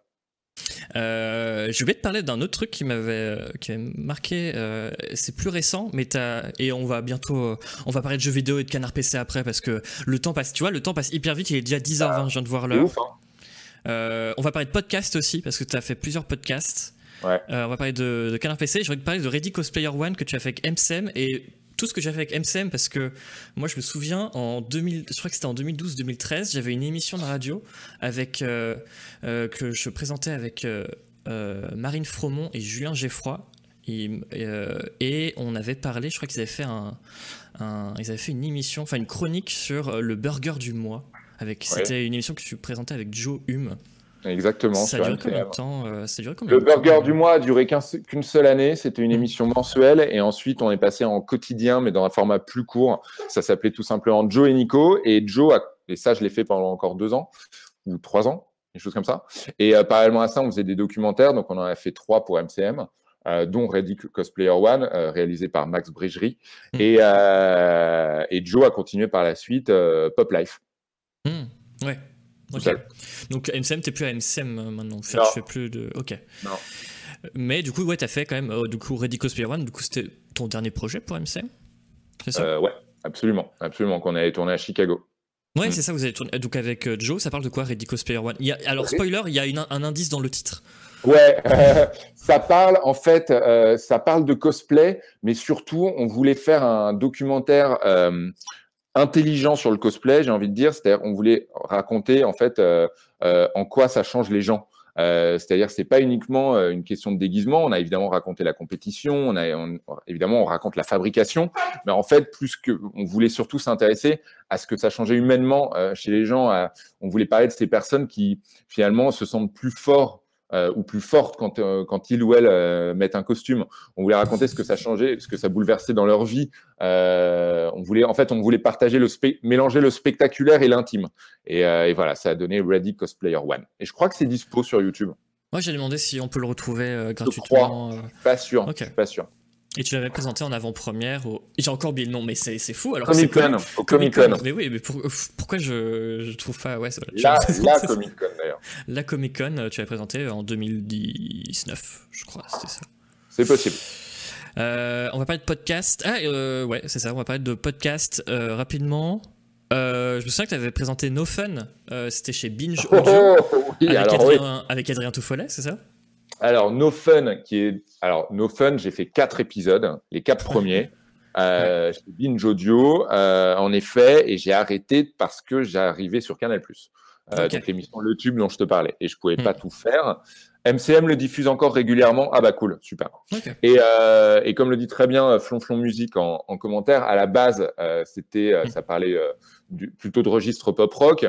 Euh, on parlait euh, de voilà, on a pas, je me souviens même plus des quatre sujets qu'on a fait, mais en gros, ensuite, euh, moi j'ai dû arrêter et c'est Mehdi Maizy, le talentueux Mehdi Maizy, qui a récupéré le podcast. Et qui en a fait le No Fun en fait connu, c'est-à-dire que avec toute sa bande, le podcast a vraiment décollé. Ils parlaient de rap, ils en parlaient extrêmement bien, voilà. Et c'est mignon parce que Mehdi, quand on lui en parle, il rappelle que très gentiment qu'il n'est pas à l'initiative du, truc.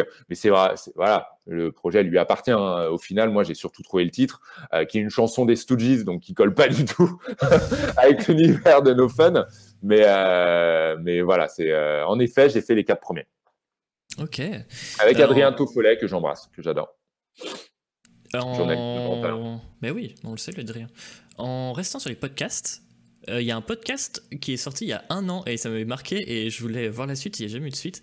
Euh, j'ai plus le titre et j'ai essayé de le retrouver, je le trouvais plus. Et, euh, pas la fin du monde C'est ça, c'est ça. Alors, c'est pas la fin du monde, c'est un projet qui avait été imaginé par Jean-Baptiste Rochelet, mm. qui a une boîte de podcast qui s'appelle One to One Two et l'idée en fait était de parler de façon scientifique et précise euh, des risques qui menacent la fin de l'humanité et, euh, et, en gros dire qu'est-ce qu'on peut faire. En gros, c'est un guide de survie.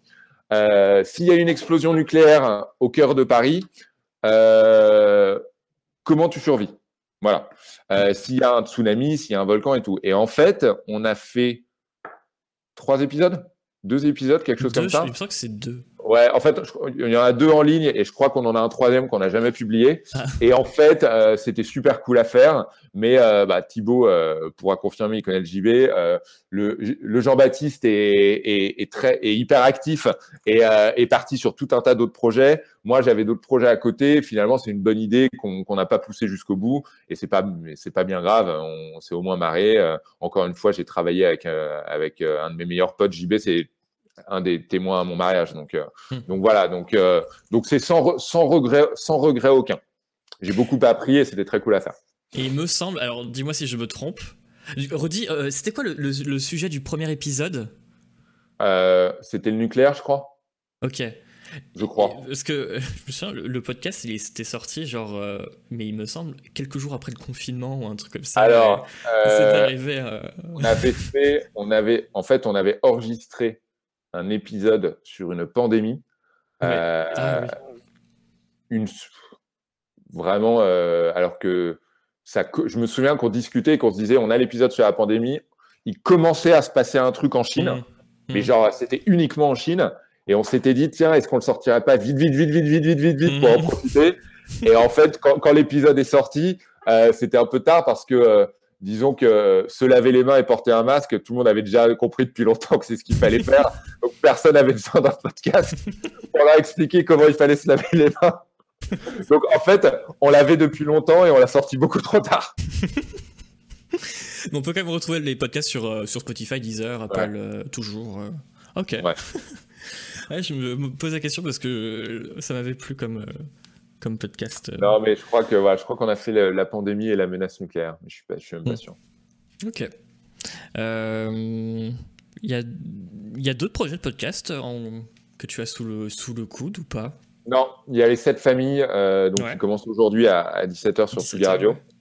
Euh, non, non, il n'y a pas. Enfin, y a, oui, il y, en a toujours en fait. Il y a, y, a, y a rien de concret, c'est-à-dire qu'il n'y a rien de signé et tout, mais euh, euh, voilà, avec un, encore une fois, un bon pote qui s'appelle Mathias Desour, euh, on, est en train de travailler sur des idées de podcast. On a également un projet de documentaire assez ambitieux qu'on essaye de vendre. Euh, des, projets, il y en a toujours. Euh, après, concrètement, concrètement, non, j'ai à part, bah voilà, il y a ce projet de revue sur laquelle on travaille euh, avec, euh, avec entre autres Thibaut pour euh, début 2022. mais sinon, non, non, pas de projet de podcast supplémentaire. Ok. on va pas de Canard PC parce que tu es sur un. Ah, et coucou Denis de Canard PC qui, Salut. qui nous dit coucou les petits loulous. Euh, et Flonflon, ouais. podcast ou émission, bah, c'est une émission qui est diffusée tous les vendredis à 17h. Mm. Euh, et également par la suite disponible en podcast. Et qui sera euh, de retour à la rentrée. Ouais, exactement. Euh, Canard PC, tu es sur un podcast de Canard PC. tu m'as dit hors antenne ouais, que tu étais un, que étais un lecteur de Canard PC. Ouais. J'adore, j'ai pas de PC et j'adore lire Canard PC. Parfois, je me gourre, j'achète hardware, et je comprends que dalle. et je comprends que dalle. Mais non, non, Canard PC, c'est. Alors, j'aime beaucoup vraiment. Et, et, alors, je dis pas ça du tout parce que euh, je suis dans la matinale de Canard PC. Je suis le premier surpris à être dans la matinale de Canard PC. Euh, non, en fait, il y a déjà il y a une liberté de ton qui est géniale. C'est-à-dire que même si je comprends pas de quoi ça parle toujours, euh, les titres me font hurler de rire. Euh, les personnages, les personnages que se sont créés les journalistes, euh, vraiment, bah, finalement, mois après mois, on, je les suis et j'apprends à les connaître. C'est très très rigolo. Et surtout, c'est une très belle aventure éditoriale. C'est-à-dire que qu'un magazine qui s'appelle Canard PC, rappelons-le, hein, parce que ça paraît, enfin voilà, on, le dit naturellement, mais le nom c'est quand même Canard PC, euh, qui puisse exister depuis aussi longtemps avec autant de succès, euh, bénéficier d'autant de suivi de la part euh, de la part des lecteurs. Vraiment, c'est une très très belle aventure éditoriale. Donc, je sais pas qui euh, là est encore dans le et encore dans le, dans le chat de, de, de, l'équipe. Mais voilà, à travers toi, je tiens vraiment à féliciter tout le monde parce que c'est un, ouais, c'est, c'est, un, une belle aventure, on va dire. Je, je transmettrai cet, cet extrait vidéo s'ils sont pas dans le, dans le chat. Et oui, c'est gentil d'ailleurs. J'ai vu qu'il y a pas longtemps, tu avais encore partagé, par exemple, un, un extrait d'un article d'ailleurs de, de Julie, Julie Lebrun, enfin Hélène Ripley. Ouais, ouais, ouais. Donc euh, bah, ça fait plaisir. Merci beaucoup de lire euh, Canard PC. Et hardware sans faire exprès. bah en fait, je, je, alors moi je fais partie de, de, je fais, je, vraiment je bouffe la presse, hein. c'est-à-dire que je claque euh, pas loin d'une. Dire ah bah voilà bah, le lordi de mince. Vous m'entendez ou pas? Est-ce que vous me voyez? Je te vois, mais c'est écrit tentative de reconnexion, mais je t'entends. Est-ce que vous, vous nous entendez du coup? Ouais, dites-moi dans le chat si vous, m'entendez, si vous nous entendez. Yes, tu es là. Oui. Tu es là. Ok. On vous reçoit. Très bien, super. Bon, ça devait ah arriver. Mais moi, je vois pas le chat du coup. ah, moi, je vois le chat. Moi, je vois F5, yes, on vous entend, on entend Nico et on voit le reste. Euh, bon, bah, au moment où Nico allait balancer l'argent qu'il mettait dans la presse. Oui, c'est ça. On va dire entre 60 et 100 euros par mois. Ah, c'est bon, t'es revenu. Voilà. Et, euh, et, du coup, euh, et du coup, euh, et du coup, ouais, parfois j'achète euh, hardware euh, en sachant très bien que je vais rien piger, mais mais voilà. moi, j'ai toujours cette vidéo n'est pas disponible, erreur 5000. Je fais un refresh. c'est bon, c'est revenu, on te voit. Ouais, mais moi, je ne vois pas du coup. Ah oui, ah oui, fais F5. Je fais F5. Ouais. Je rafraîchis la page, quoi. Ouais. Ok, c'est reparti. Attention, est-ce que je vous revois? Vous me voyez là, vous De toute façon, c'est bon? Ouais, on te voit. Ok, très bien. Euh, donc voilà. Donc euh, voilà, euh, Canard PC hardware. c'est pas ma lecture préférée, mais. mais on salue l'équipe de Canard PC Hardware. Oui, bien sûr. Non, non, mais je préfère parce que je comprends que dalle. Hein. Euh, qu'est-ce que je voulais dire? Euh, Oui, ça a coupé au moment où tu parlais de Canard PC. Je suis sûr que c'est des concurrents euh, qui ont voulu couper ma connexion pour pas comparer C'est JV le Mag. C'est JV le Mag. c'est ça. C'est JV le Mag qui a coupé ma connexion. Non, mais j'ai des problèmes de connexion depuis que j'ai déménagé. Parce qu'ils ont mal installé ma, mon câble de fibre. Mais non, je suis à Paris. Mais en fait, ils ont mal coupé. Ils ont mal, ils ont mal mis mon, mon câble. de fibre et du coup j'ai des micro coupures et c'est assez embêtant quand je fais des lives sur Twitch. Mais en tout cas, merci beaucoup. Euh, de, c'est gentil sur, euh, sur Canard PC. Bah non, non, c'est ça. Euh, on arrive bientôt à sa fin. J'ai envie de parler de jeux vidéo quand même, parce qu'on est quand même. bah, on a pas, c'est vrai qu'on a parlé de tout sauf de jeux vidéo. Bah bon, on a beaucoup trop parlé de moi et pas assez de jeux vidéo. Je suis tout à fait d'accord. Mais je suis content de parler de toi, mais je suis trop content parce qu'il y en a peut-être qui ne te connaissaient pas et je voulais. non, je, voulais je voulais qu'on apprenne des choses sur toi. Très gentil. tu joues aux jeux vidéo, Nico? Euh, je joue aux jeux vidéo, absolument. Je joue aux jeux vidéo. Euh, je joue beaucoup aux jeux vidéo. Euh, j'ai une, alors j'ai une PS4, j'ai les deux dernières Xbox. Mmh. j'ai la N64, la Dreamcast, j'ai toutes les consoles, la format mini. Mmh. j'ai ma Game Boy, ma première Game Boy. Ah Switch, évidemment. non, j'ai un bureau chez moi qui est plein à craquer. Thibaut pourra le confirmer de, de on peut avoir l'avis de Nico sur la GTX. non, tu peux, alors tu peux, tu peux pas, tu peux pas. J'ai aucune idée de quoi tu parles. Il y a quoi comme différence d'ailleurs, euh, Nico, entre la GTX 3000, euh, euh, Je sais même pas comment on dit. On dit la 3080 Ti versus la 3080. Moi non plus, je m'y connais pas. Hein. Je pense que c'est principalement dans les rendus. Ouais. Ouais, ouais, ouais. Bah, la, la 3090, franchement, elle est mieux quand même. Franchement, il euh, y, a de meilleurs résultats. Euh. Ouais, mon cœur balance. Mon cœur balance, mais je suis d'accord avec toi, la 3090, on n'est pas vraiment sur une nouvelle génération, mais il y a un vrai progrès. Ouais, On voit quand même, on voit quand même une petite différence. Ouais, ouais. Euh, et donc voilà, donc, pour confirmer, j'ai un, bureau, j'ai un bureau chez moi plein à craquer de BD, de comics, de figurines, de magazines. De, euh, je parlais d'Adorer après, j'ai tous les, euh, j'ai euh, tous les numéros de Society depuis sa parution. Pourquoi je garde ça J'en sais rien. et donc j'ai beaucoup, beaucoup, beaucoup de consoles et beaucoup de jeux, ouais. Hmm. Voilà. Tu joues à quoi en ce moment? Resident Evil Village. Village. que ah. j'aime beaucoup. voilà, je joue principalement à ça. à quoi j'ai joué juste avant? Final Fantasy. Euh, là, le remake du 7, si je dis pas de bêtises. Ouais, c'est ça. Euh, je me suis refait, euh, pas jusqu'au bout, Far Cry 5. J'aime beaucoup la série des Far ah, Cry. C'est marrant, j'ai commencé hier le 5. voilà, c'est, j'ai totalement conscience des, des, faiblesses de la série et, et qui sont en gros des faiblesses à la Ubisoft. mais j'aime beaucoup. Voilà, Far Cry 4 et Far Cry Primal sont vraiment deux jeux que j'adore. Et mm. du coup, quel jeu t'a marqué alors, quel, alors ok, euh, Jean-Vincent euh, placé, Du coup, quel, quel, jeu, quel jeu m'a marqué? Euh, Moi, je suis très clairement un enfant de Nintendo. Euh, et donc vraiment les, j'ai quasiment plus joué aux jeux vidéo après la N64 et donc j'ai raté la GameCube et la Wii et la Wii U et je suis revenu aux jeux vidéo euh, bien des années plus tard. Mais en gros moi j'ai vraiment grandi avec euh, NES, Super NES et Nintendo 64. Euh, donc quels jeux m'ont marqué? Alors je, vais pas être très original, mais c'est évidemment tous les Mario, c'est Ocarina of Time. Euh, très clairement Ocarina of Time, euh, c'est GoldenEye. Euh, l'un des jeux que j'ai le plus poncé sur la Nintendo 64, c'était Wave Race. Je sais pas si vous vous souvenez du jeu de jet Oui, c'était génial. C'était génial. Alors, ça, sans surprise, ça vieillit pas des masses, mais à l'époque, à l'époque, les vagues, ça nous rendait ouf. On hallucinait du rendu des vagues, quoi. Euh, donc voilà. Et pour répondre à Thibaut Smithy, quel est le jeu auquel tu as joué le plus longtemps? Euh...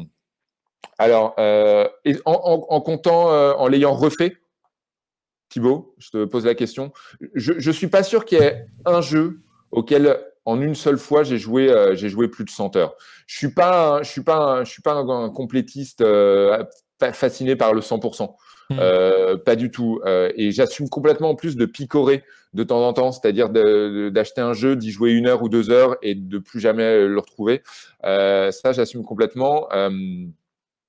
Euh, le jeu auquel j'ai joué le plus longtemps. Witcher 3, je l'ai fait. Witcher 3, je suis pas allé au bout.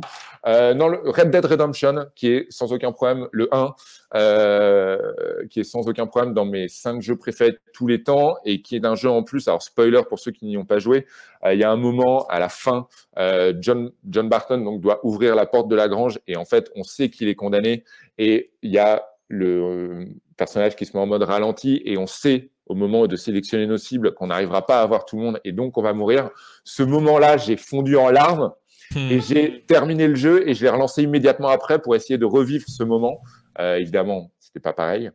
Mais, euh, mais voilà, euh, je suis un grand fan de Golf Story sur Switch, qui est un jeu, euh, un jeu que j'adore. Très, très, très, très, un jeu de golf, mais beaucoup plus que ça, très touchant. J'ai adoré un jeu qui s'appelle Minute sur Switch également, qui est assez, assez génial, où tu n'as qu'une seule minute avant de mourir pour, pour avancer dans l'univers. ouais, non, plein plein de trucs. Euh, voilà. Enfin, je pourrais en parler des heures, hein, mais. Sur Dreamcast, euh, est-ce que tu joues à Power Stone ou pas? Est-ce que tu connais Power Stone Ah ouais. c'est le jeu qui m'a vraiment marqué sur, euh, sur Dreamcast. ouais, la, Dreamcast, la, Dreamcast est sans aucun doute la console que je connais le moins. Hmm. Ok.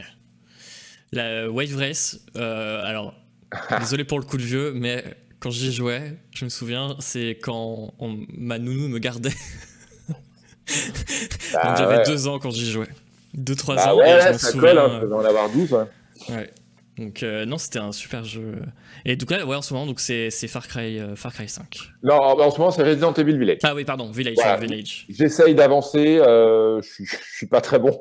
en fait, je, je, suis un gros joueur, mais je suis pas un bon joueur. C'est-à-dire que j'ai pas de, de, de je me perds super facilement.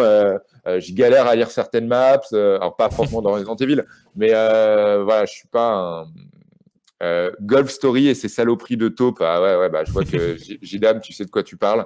Les taupes sont des saloperies. J'en ai également des vrais en Bretagne. Alors j'aime beaucoup les vrais, mais dans Golf Story, c'est un enfer. Ok, pas mal de jeux du coup.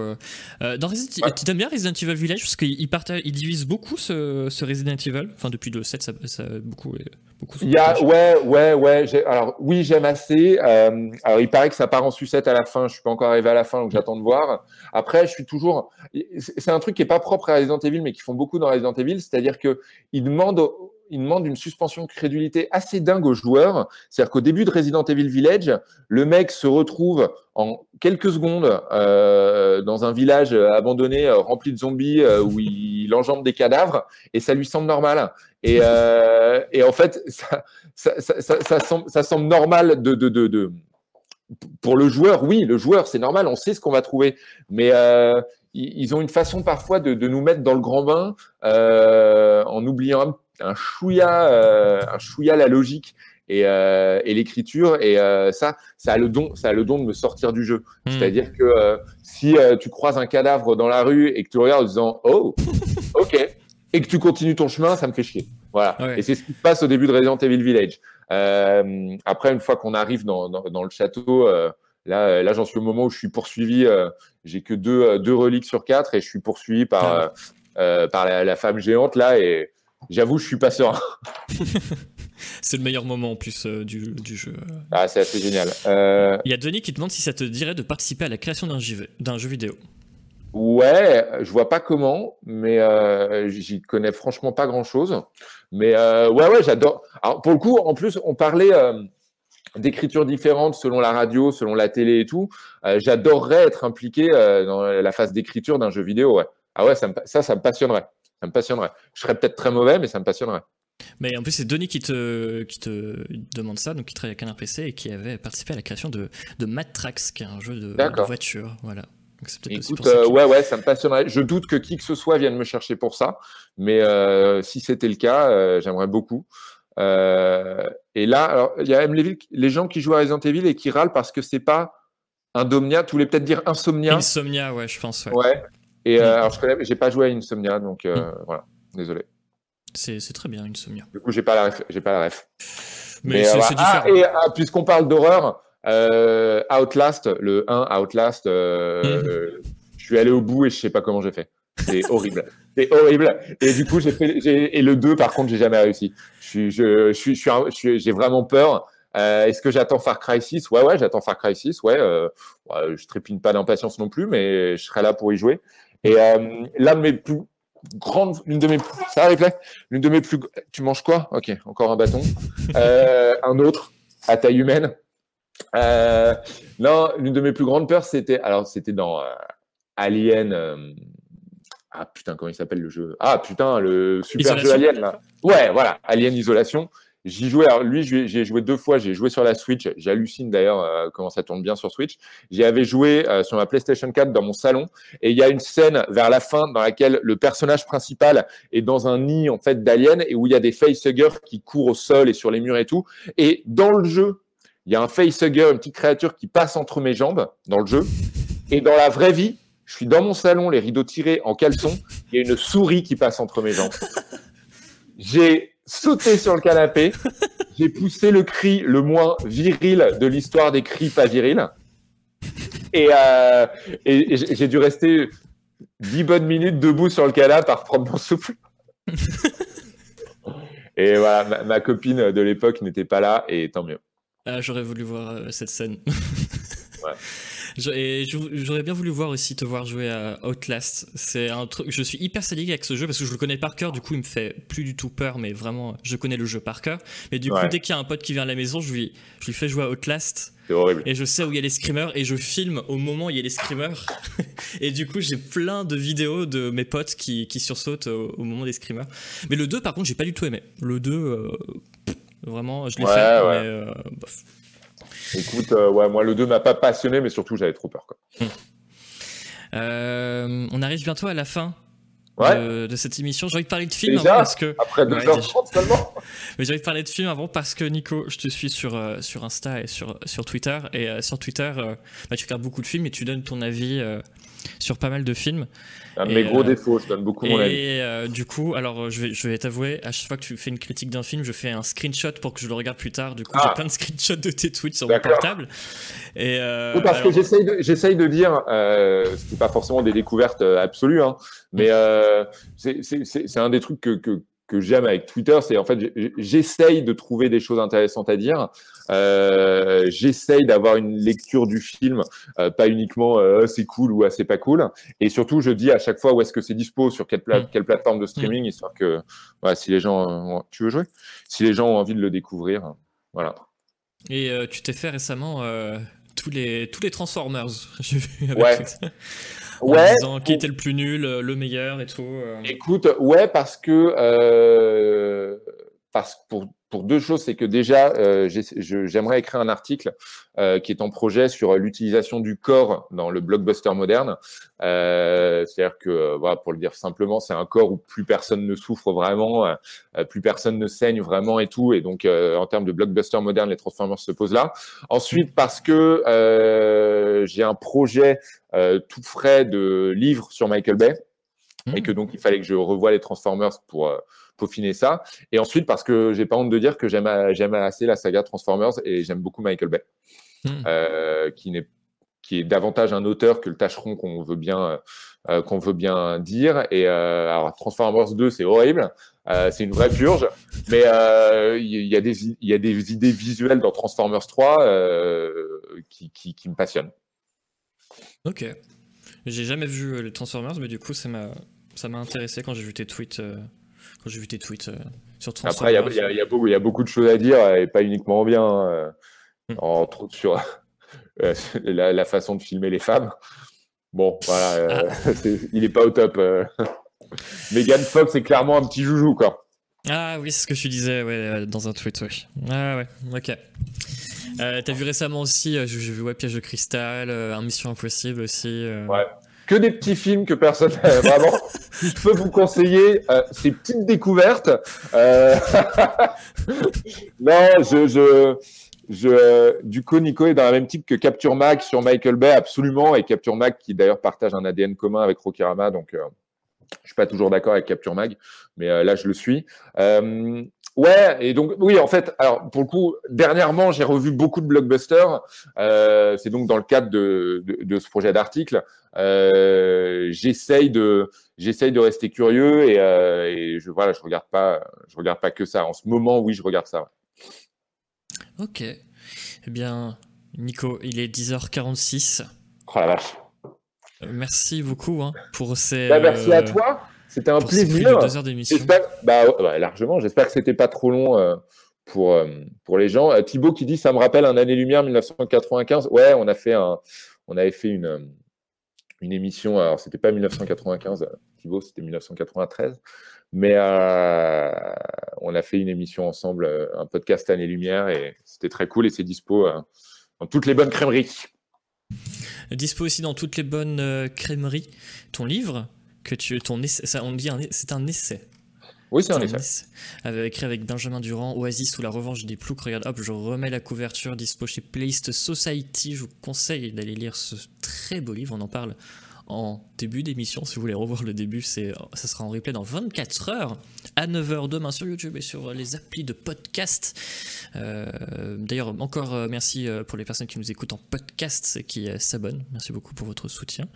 on te retrouve également sur Tsugi, sur Tsugi Radio à la rentrée. Et ce soir, enfin ce, soir, après, à 17h. Tous les, voilà, tous les mardis à 17h pour cette semaine. Super. Bah, merci beaucoup, Nico. On peut te retrouver où également? Sur les réseaux sociaux? Euh, Ouais, sur les réseaux sociaux, en Bretagne, si vous passez dans le coin. Euh, du côté de Dinard, n'hésitez pas. Euh, voilà. Et non, non, oui, bah, sur Twitter. Je pas, je, je, suis trop sur Twitter. voilà, c'est le meilleur moyen de me joindre. J'ai vu hier 144 000 tweets. Ouais, mais alors depuis 12 ans. Donc, euh, c'est vrai que tu es sur euh, Twitter depuis quasiment le début. Ouais, voilà, faut, faut, relativiser quand même. je me suis pas inscrit l'année dernière. en tout cas, merci beaucoup, Nico. Est-ce que j'ai oublié quelque chose avant, avant qu'on arrête euh, l'émission? De manger ton pitch, tu m'as dit. Ah, bah, j'ai pas mangé et à un moment, en milieu d'émission, j'ai eu des tours, des vertiges de pas manger parce que j'ai pas mangé le matin. Quand je mange pas le matin, j'ai des petits vertiges. Ah ouais? Et j'ai eu un petit vertige, j'essaie de pas le montrer. Mais à un moment, j'ai fait ah là là, ça c'est parce que j'ai pas mangé mon pitch euh, de ce matin. Ouais, moi je suis, euh, moi le matin c'est café et aujourd'hui rien que pour toi. Du Red Bull. Ouais, ça c'est pas bien même. Euh, non. Je dis ça, mais euh, des fois j'en prends aussi, mais c'est bah Mais bah tout le monde dit c'est pas bien, mais il y en a beaucoup qui en prennent. Mais prenez du café. Non, prenez ouais, café. Tu prends du café des fois? Attends, ah, c'est la question que je pose à chaque fois. Tu prends du, tu prends, tu bois du café quand même Beaucoup. Alors, c'est quel type de, café que tu prends T'as quoi comme type de machine à café? Je, je suis obligé d'arrêter l'émission sur ça. Ça va être vraiment le passage le plus intéressant de l'émission. On a à Paris euh, une machine euh, à dosette euh, Nespresso qui, je pense, a pas loin de 15 ans. C'est l'une des premières machines. Elle marche encore, mais le bouton d'allumage, mais le genre le café s'arrête pas tout seul. le réservoir est tout petit et le bouton d'allumage, je dois parfois appuyer dessus pendant 15 minutes avant que ça s'allume. Et on essaye de voir jusqu'à quand elle va pas, jusqu'à quand elle va tenir. Donc on a vraiment de la merde. Et ici, on a une vraie machine professionnelle euh, qui a coûté une blinde euh, et qui pour et où euh, j'ai même pas fini d'explorer le menu pour faire des cappuccinos, euh, des trucs, euh, des trucs insensés. voilà. Mais non, non, ce qui est sûr, c'est que je bois beaucoup de café. C'est quoi comme machine professionnelle? Ça va intéresser Monsieur Chua, notre directeur artistique. Alors attends, attends, bouge pas, je vais jeter un œil. Non, parce que Monsieur Chat, ça, ça intéresse énormément les, les, les machines. Moi, j'ai une machine nulle, il faut que j'en achète une. Euh, ah, voilà, hop. Alors, la marque, je suis de retour. La marque, c'est une DeLonghi et le modèle, c'est une Dynamica. Une quoi? DeLonghi, DeLonghi Dynamica. Ok. Mais écoute, euh, je, je, je, préviendrai Monsieur Chat. Il y en a chez Darty, ça se trouve facilement. Ok. Je note euh, pour plus tard si jamais. Ok. Bah écoute, Nico, c'est sur euh, cette question qu'on va se quitter. merci beaucoup. La meilleure question. merci à toi. Vraiment, merci beaucoup. C'était un plaisir. Et euh, Et ouais, très bonne journée. Est-ce que je peux te dire que tu vas bientôt te marier Oui, tu l'as dit de toute façon. ouais, ouais, je me marie le 6 juillet. Je me marie le 6 juillet. Merci beaucoup. Euh, on devait se marier l'été dernier, évidemment, pour mm. cause de pandémie mortelle internationale, ça a été annulé. Euh, donc voilà, enfin, là, le 6 juillet, on se marie. Se marie en Bretagne, ça va être cool. Euh, Thibaut qui dit donc live sur Tsugi le 6 juillet. Euh, non, alors je pense qu'on a autre chose à faire parce qu'en fait, le 6 juillet et le lendemain, le 7 juillet, pour le retour de mariage, il y a des demi-finales de de l'Euro de foot. Euh, et du coup, euh, est-ce que la France va jouer le 6 juillet au le soir de mon mariage? Du coup, il y a peut-être des chances. Il va falloir installer un, énorme, un grand écran. Ouais, non, tu, tu, rigoles, mais c'est une vraie question. On ne sait pas trop quoi ah faire. Est-ce qu'on laisse les gens suivre sur leur portable ou est-ce qu'on installe un truc On ne sait pas encore. Eh bien, bon mariage, en tout cas. Merci euh. Encore félicitations. Euh, rendez-vous ce soir pour, sur Tsugi Radio, c'est à 17h. Rappelle-moi le nom. Euh, c'est les 7 les sept familles. Les 7 familles. Et à la rentrée également. Mhm. très bonne journée. je, ne sais jamais dire comment dire au revoir. je, n'aime pas les, les, au revoir. c'est toujours compliqué, ça me, ça me brise le cœur, mais au revoir. Du coup, je vais te, je vais te laisser raccrocher, Nico, et comme ça, je vais en profiter pour dire au revoir au chat. Très bien. Euh, bah, écoute, euh, je m'en vais, c'est ça? Tu me laisses m'en aller? Ouais, c'est ça, parce que je vais faire un petit raid. Raccro je vais faire un petit raid, je vais envoyer les gens. Bon, merci euh, beaucoup. bisous des bisous. Et encore merci d'avoir accepté l'invitation. Je suis trop trop content de t'avoir reçu. Top. Je file. À plus. Des bisous. Ciao. Salut. Et merci à tous d'avoir suivi euh, ce, ce, live. Euh, j'espère que ça vous aura plu. Euh, il y aura un replay la semaine prochaine. Voilà, là c'est la fatigue, c'est la fatigue. Ça c'est les 3 heures de sommeil qui, arrivent demain à 9h. Euh, ça sera sur YouTube à 9h et en podcast sur Spotify, sur Deezer, sur Podcast Addict, un peu partout, sur Google Podcast. Euh, n'hésitez pas à vous abonner d'ailleurs si vous nous écoutez en, podcast, c'est comme ça qu'on monte dans le classement des podcasts les plus écoutés, on était dans le top 100, donc euh, merci beaucoup, merci à tous, merci Yukai Media, merci Denis que vous allez pouvoir retrouver à 14h, tiens je t'ai devancé, j'ai vu ton message Denis, vous allez pouvoir retrouver Denis à 14h pour son 17ème épisode sur Prey. Déjà le 17ème. Mince, vous voyez mes onglets quand je fais ça. Euh, alors, quand on va faire? Ah oui, comme ça. Tac. Euh, je, vais, ouvrir euh, le Google. Mais vous voyez tout. Regarde. on voit Gaël, Gaël est partout. Gaël me quitte jamais. vous allez pouvoir retrouver quoi? Ah, mais oui hyper important, j'allais oublier, euh, vous allez pouvoir euh, retrouver euh, plein, on va couvrir le 3 cette semaine, on va couvrir plein de plein plein d'événements, du coup je vais vous dire ce qu'on va couvrir. Patientez quelques secondes s'il vous plaît. sachant que c'est pas définitif, on va peut-être couvrir d'autres événements. on va couvrir le 3 à partir de alors, il y aura un événement samedi, ça c'est confirmé.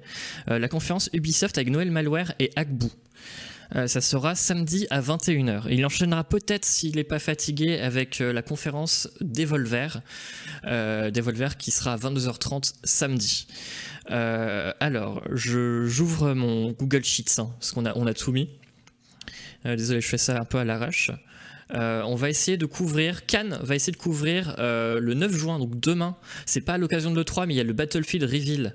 C'est seulement s'il a le temps, ça sera à 16h. À 16h, le Battlefield Reveal demain, où ils vont annoncer le nouveau Battlefield, évidemment. Euh, il y aura donc le Ubisoft Forward le 12 juin. le PC Gaming Show et le futur Game Show, ça sera le 13 juin. ça sera présenté par Agbu et Cadlust. Il y aura également euh, la conf Square Enix, ça sera le 13 juin à 21h15 présenté par Noël Malware. Euh, il y aura également le Xbox et Bethesda Game euh, Showcase le 13 juin présenté par Noël Malware et le Nintendo Direct le 15 juin présenté par Noël Malware et Hélène Ripley. Voilà. Ça, c'est pour la couverture donc de l'E3 et de les, de tous les trucs qu'il y a avant l'E3, l'Indie Live Expo et tout. Je suis un peu perdu avec, avec l'E3, il y a beaucoup d'événements. concernant les streams de la semaine, il y en a beaucoup, comme Denis le disait.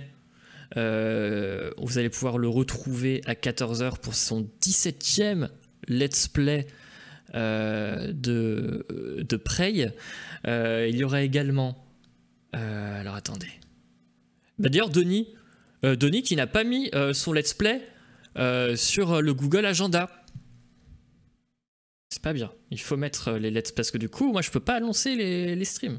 Euh, il y aura également le, Canard PC Football Club euh, face au PSG avec coach Yvan. Ça sera demain à 17h. juste après le Battlefield Reveal. Et évidemment, jeudi, il y aura l'émission de Canard PC présentée par Agbou, il me semble, ce jeudi. Voilà. Je crois que j'ai tout dit, j'espère que j'étais assez corporate. Euh, je vous fais tous des bisous, merci beaucoup d'avoir suivi ce live. On se retrouve la semaine prochaine avec Valentin Vincent. Je suis trop content de le recevoir, ex Golden Moustache, qui présente Askip avec euh, Jules Fou. Euh, je vais également recevoir dans 15 jours Babor l'éléphant, qui est un YouTuber, je sais pas si vous connaissez, qui a fait une enquête récemment qui était hyper intéressante. Euh, je l'ai vu je l'ai vu follow euh, la chaîne Canard PC il y a une semaine et je lui ai dit Hey, j'ai vu que tu avais follow euh, la chaîne de Canard PC, est-ce que tu veux participer à l'émission? Il a dit Ah bah carrément Du coup, on va faire ça dans 15 jours, je suis trop content. Très bonne journée à tous, des bisous. C'est dans le planning apparemment, bah je l'ai pas vu, désolé. Je le vois pas dans mon planning. Euh, je vous fais des bisous. On va faire un tirette, donc ne quittez pas. je sais pas encore chez qui, mais voilà, restez dans le coin. Et rendez-vous à 14h pour le live avec Denis. Denis, des bisous. Jiggle de fin ou trop.